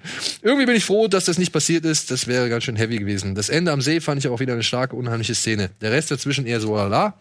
Was besonders genervt hat, waren die ganzen Jumpscares. Hier hätte mir subtiler Horror besser gefallen. Ich weiß nicht, ob es nur mir so ging, aber Joseph, bei Joseph musste ich immer an Ingo denken. Ingo Find Mess? ich, Ingo Mess, ja. Finde ich nicht von der Hand zu weisenden Punkt. Ich musste auch oftmals an Ingo denken. Mhm. ja. Und dann danke Eileen für die Hausaufgabe. 2,5 von 5 beziehungsweise 5,5 von 10 hat Tenf gegeben. Oh, das finde ich in Ordnung. Ja. Gut. Lassen wir es hierbei? Jo. Ja. Also, dir hatte auch alles in allem ganz Ja, gut gefallen, ne? ja. Ja, cool. Dann würde ich sagen, war's das an dieser Stelle. Ich bedanke. Oh, kommen wir noch. Ey, wir haben noch ein bisschen Zeit, oder? Können wir noch einen Vier Trailer gucken? Minuten haben wir noch. Ja, dann hau doch noch mal einen Trailer raus. Aber da können wir noch mal einen Trailer gucken, oder? Ja. Also vielen Dank fürs Mitmachen. Äh. Wir werden nach dem Urlaub unsere nächste Hausaufgabe aufgeben. Saint And soon. Mode oder wie Das das ist hier Sound Mode, okay, da bin Ja. ich gespannt drauf. Hi, you Maud? Yes, hi. It takes nothing special to mop up after the dying. You're prettier than the last one. But to save a soul, that's quite something. Bless Amanda's body and bless her mind, which is shrouded in darkness. When you pray, Guck ich mir an. you get a response. Ist das The Nun in gut oder was? Oder ist es gar keine Ich denke eher so an Exorzismus von Emily Rose. Ich habe Ja? den schon gesehen, ja. Du hast den Film schon gesehen? Nein, den Trailer. Ach so. Hey, I thought that was you. What you up to? I'm a private carer. Englischer Film? Still nursing? What? Ja. You Ja. know what happened. All the good girls UK. herself Ist Billie Eilish, ja, ne? mind. Könnte uns natürlich jetzt auch wieder zum Verhängnis werden. There's my little saint. Maud, he isn't real. Oh, diese High Society da, die macht mir jetzt schon wieder Angst. Ja, so High Society Sekten, ne? Das ist Ja. mittlerweile so wie Finde ich aber auch geil. Finde ich Ja, immer ich gerne. find's auch immer geil, aber- Untergrundecken. Das ist auch don't say I did. Aber das bei ist nicht, Hostel 2, wie sie da alle anrufen Ja, ja, und, ja. und auf die aber ist Mädels das nicht, also diese, ist das nicht die größte Gefahr mittlerweile? Menschen, die so viel Geld haben, dass ihnen alles scheißegal sein kann? Oh, die Szene ist fies. Oh, Aua. oh. Feel Macht sie? Quält sich. Ist sie, ist sie... Aber es ist schon fast wieder viel zu viel, ne? Also schon... Level. Äh, ah, war was mit den Augen gerade. Ne? Ist sie ein weiblicher Jesus? To Wie gesagt, ich musste, interessante Sachen drin gelesen. Ich habe gar nichts gelesen. also wie gesagt, ich musste so ein bisschen an Exorzismus von Emily Rose denken, aber jetzt auch nicht mehr. Ich weiß nicht, gestern, als ich den Trailer das erste Mal gesehen habe, dachte ich, hm, geht Also gesagt, in die Richtung. mit diesen reichen, mit dieser reichen Gesellschaft, da, das hat jetzt bei mir so ein bisschen Rosemary's Babies Vibe. ja, ja, oder, oder, oder Matthäus halt am Ende, ne? Ja, oder, Oder- halt aber auch Hereditary, ne? Ja, aber die tanzt Mutter- auch so ein bisschen Tore dabei. Tanz, ja, ja, ja, ja. Man weiß es auch. Oh Mann, Mann, Mann, Mann. Ja, wir sind gespannt. Leider noch kein Kinostart, genauso wie The Green Knight in Deutschland. Das nervt. Green Knight hat auch noch keinen deutschen Nein. Kinostart. Oh Mann, da hoffen wir ja mal das Beste. Ja. Da hoffen wir jetzt mal das Beste. Äh, sag mal, kann es sein, dass wir noch eine Verlosung haben? Das weiß Ip Man niemand. 4 haben wir verlost. Hitman 4 haben wir verlost. Woran denkst du? Was hast du denn da nicht hier? Nee, ich habe hier nichts. Achso. Okay, wir haben nichts. Gut, dann haben wir. Oder sollte ich gerade Gedanken lesen können? Ich weiß es wirklich nicht. Ich habe nur The Gentleman jetzt irgendwie. Okay, dann äh, können wir das auch nach unserem Urlaub Oh machen. Gott, ich das ist nicht Angst. zu spät. Ist nicht zu spät dann. Heben wir uns für das nach, für nach dem Urlaub auf. Okay, aber wir können sagen, was nächste Woche Donnerstag kommt. Nächsten Donnerstag, stimmt, liebe Leute. Wir wollen euch natürlich nicht allein lassen. Wir wollen euch natürlich nicht allein lassen. Und deswegen wird es nächste Woche ein persönliches Spezial geben. Ihr könnt euch vielleicht, der eine oder andere hat es vielleicht hier anhand unserer Erzählung mitbekommen. Wir wollten vor einiger Zeit mal ein Spezial aufnehmen zum Thema New Hollywood mit Memo Jeftic, mit Wolfgang M. Schmidt und mit Etienne. Das hat leider nicht stattgefunden, weil Memo krank geworden ist. Und deswegen haben wir gedacht, ah komm, wenn Wolfgang schon mal hier ist, dann machen wir doch was anderes. Und haben ein Spezial aufgezeichnet, wo wir ein bisschen über unseren Werdegang zum Thema Film berichten. War ich ja dabei? Das ist schön. Ja, Bist du dabei, ja? Das ist eine schöne Idee. Antje. Eddie, Wolfgang und ich. genau. Ja. Das wird nächste Woche gezeigt. Das ist nicht so ein ganz richtiges Spezial wie sonst auch. Es Das ist ein spezielles bisschen, Spezial. Ist ein bisschen vielleicht ein bisschen kürzer, aber wie gesagt, es ist ein sehr intimes und persönliches Spezial und ich hoffe, ihr werdet es genauso sehr genießen wie wir, als wir darüber gesprochen haben oder währenddessen, als wir gesprochen haben. Ansonsten vielen Dank, Andi, Antje, Etienne. Gerne. Danke, Daniel. Schönen Urlaub. Wir sehen uns erst Ebenso. in drei Wochen wieder, ne, wenn ich es richtig verstanden Ja, habe. ich meine, Du aber du bist zwei Wochen jetzt im Urlaub, ne? Das heißt, das nächste Mal, wenn wir uns uns sehen, ist dann Simon mit dabei und ansonsten in drei Wochen spätestens Eddie. Alles klar. In diesem Sinne, morgen Pen und Paper einschalten, nicht vergessen. Ultracore geht in das Finale, ne? Auch wichtig. Und ansonsten, tschüss, macht's gut. Tschüss.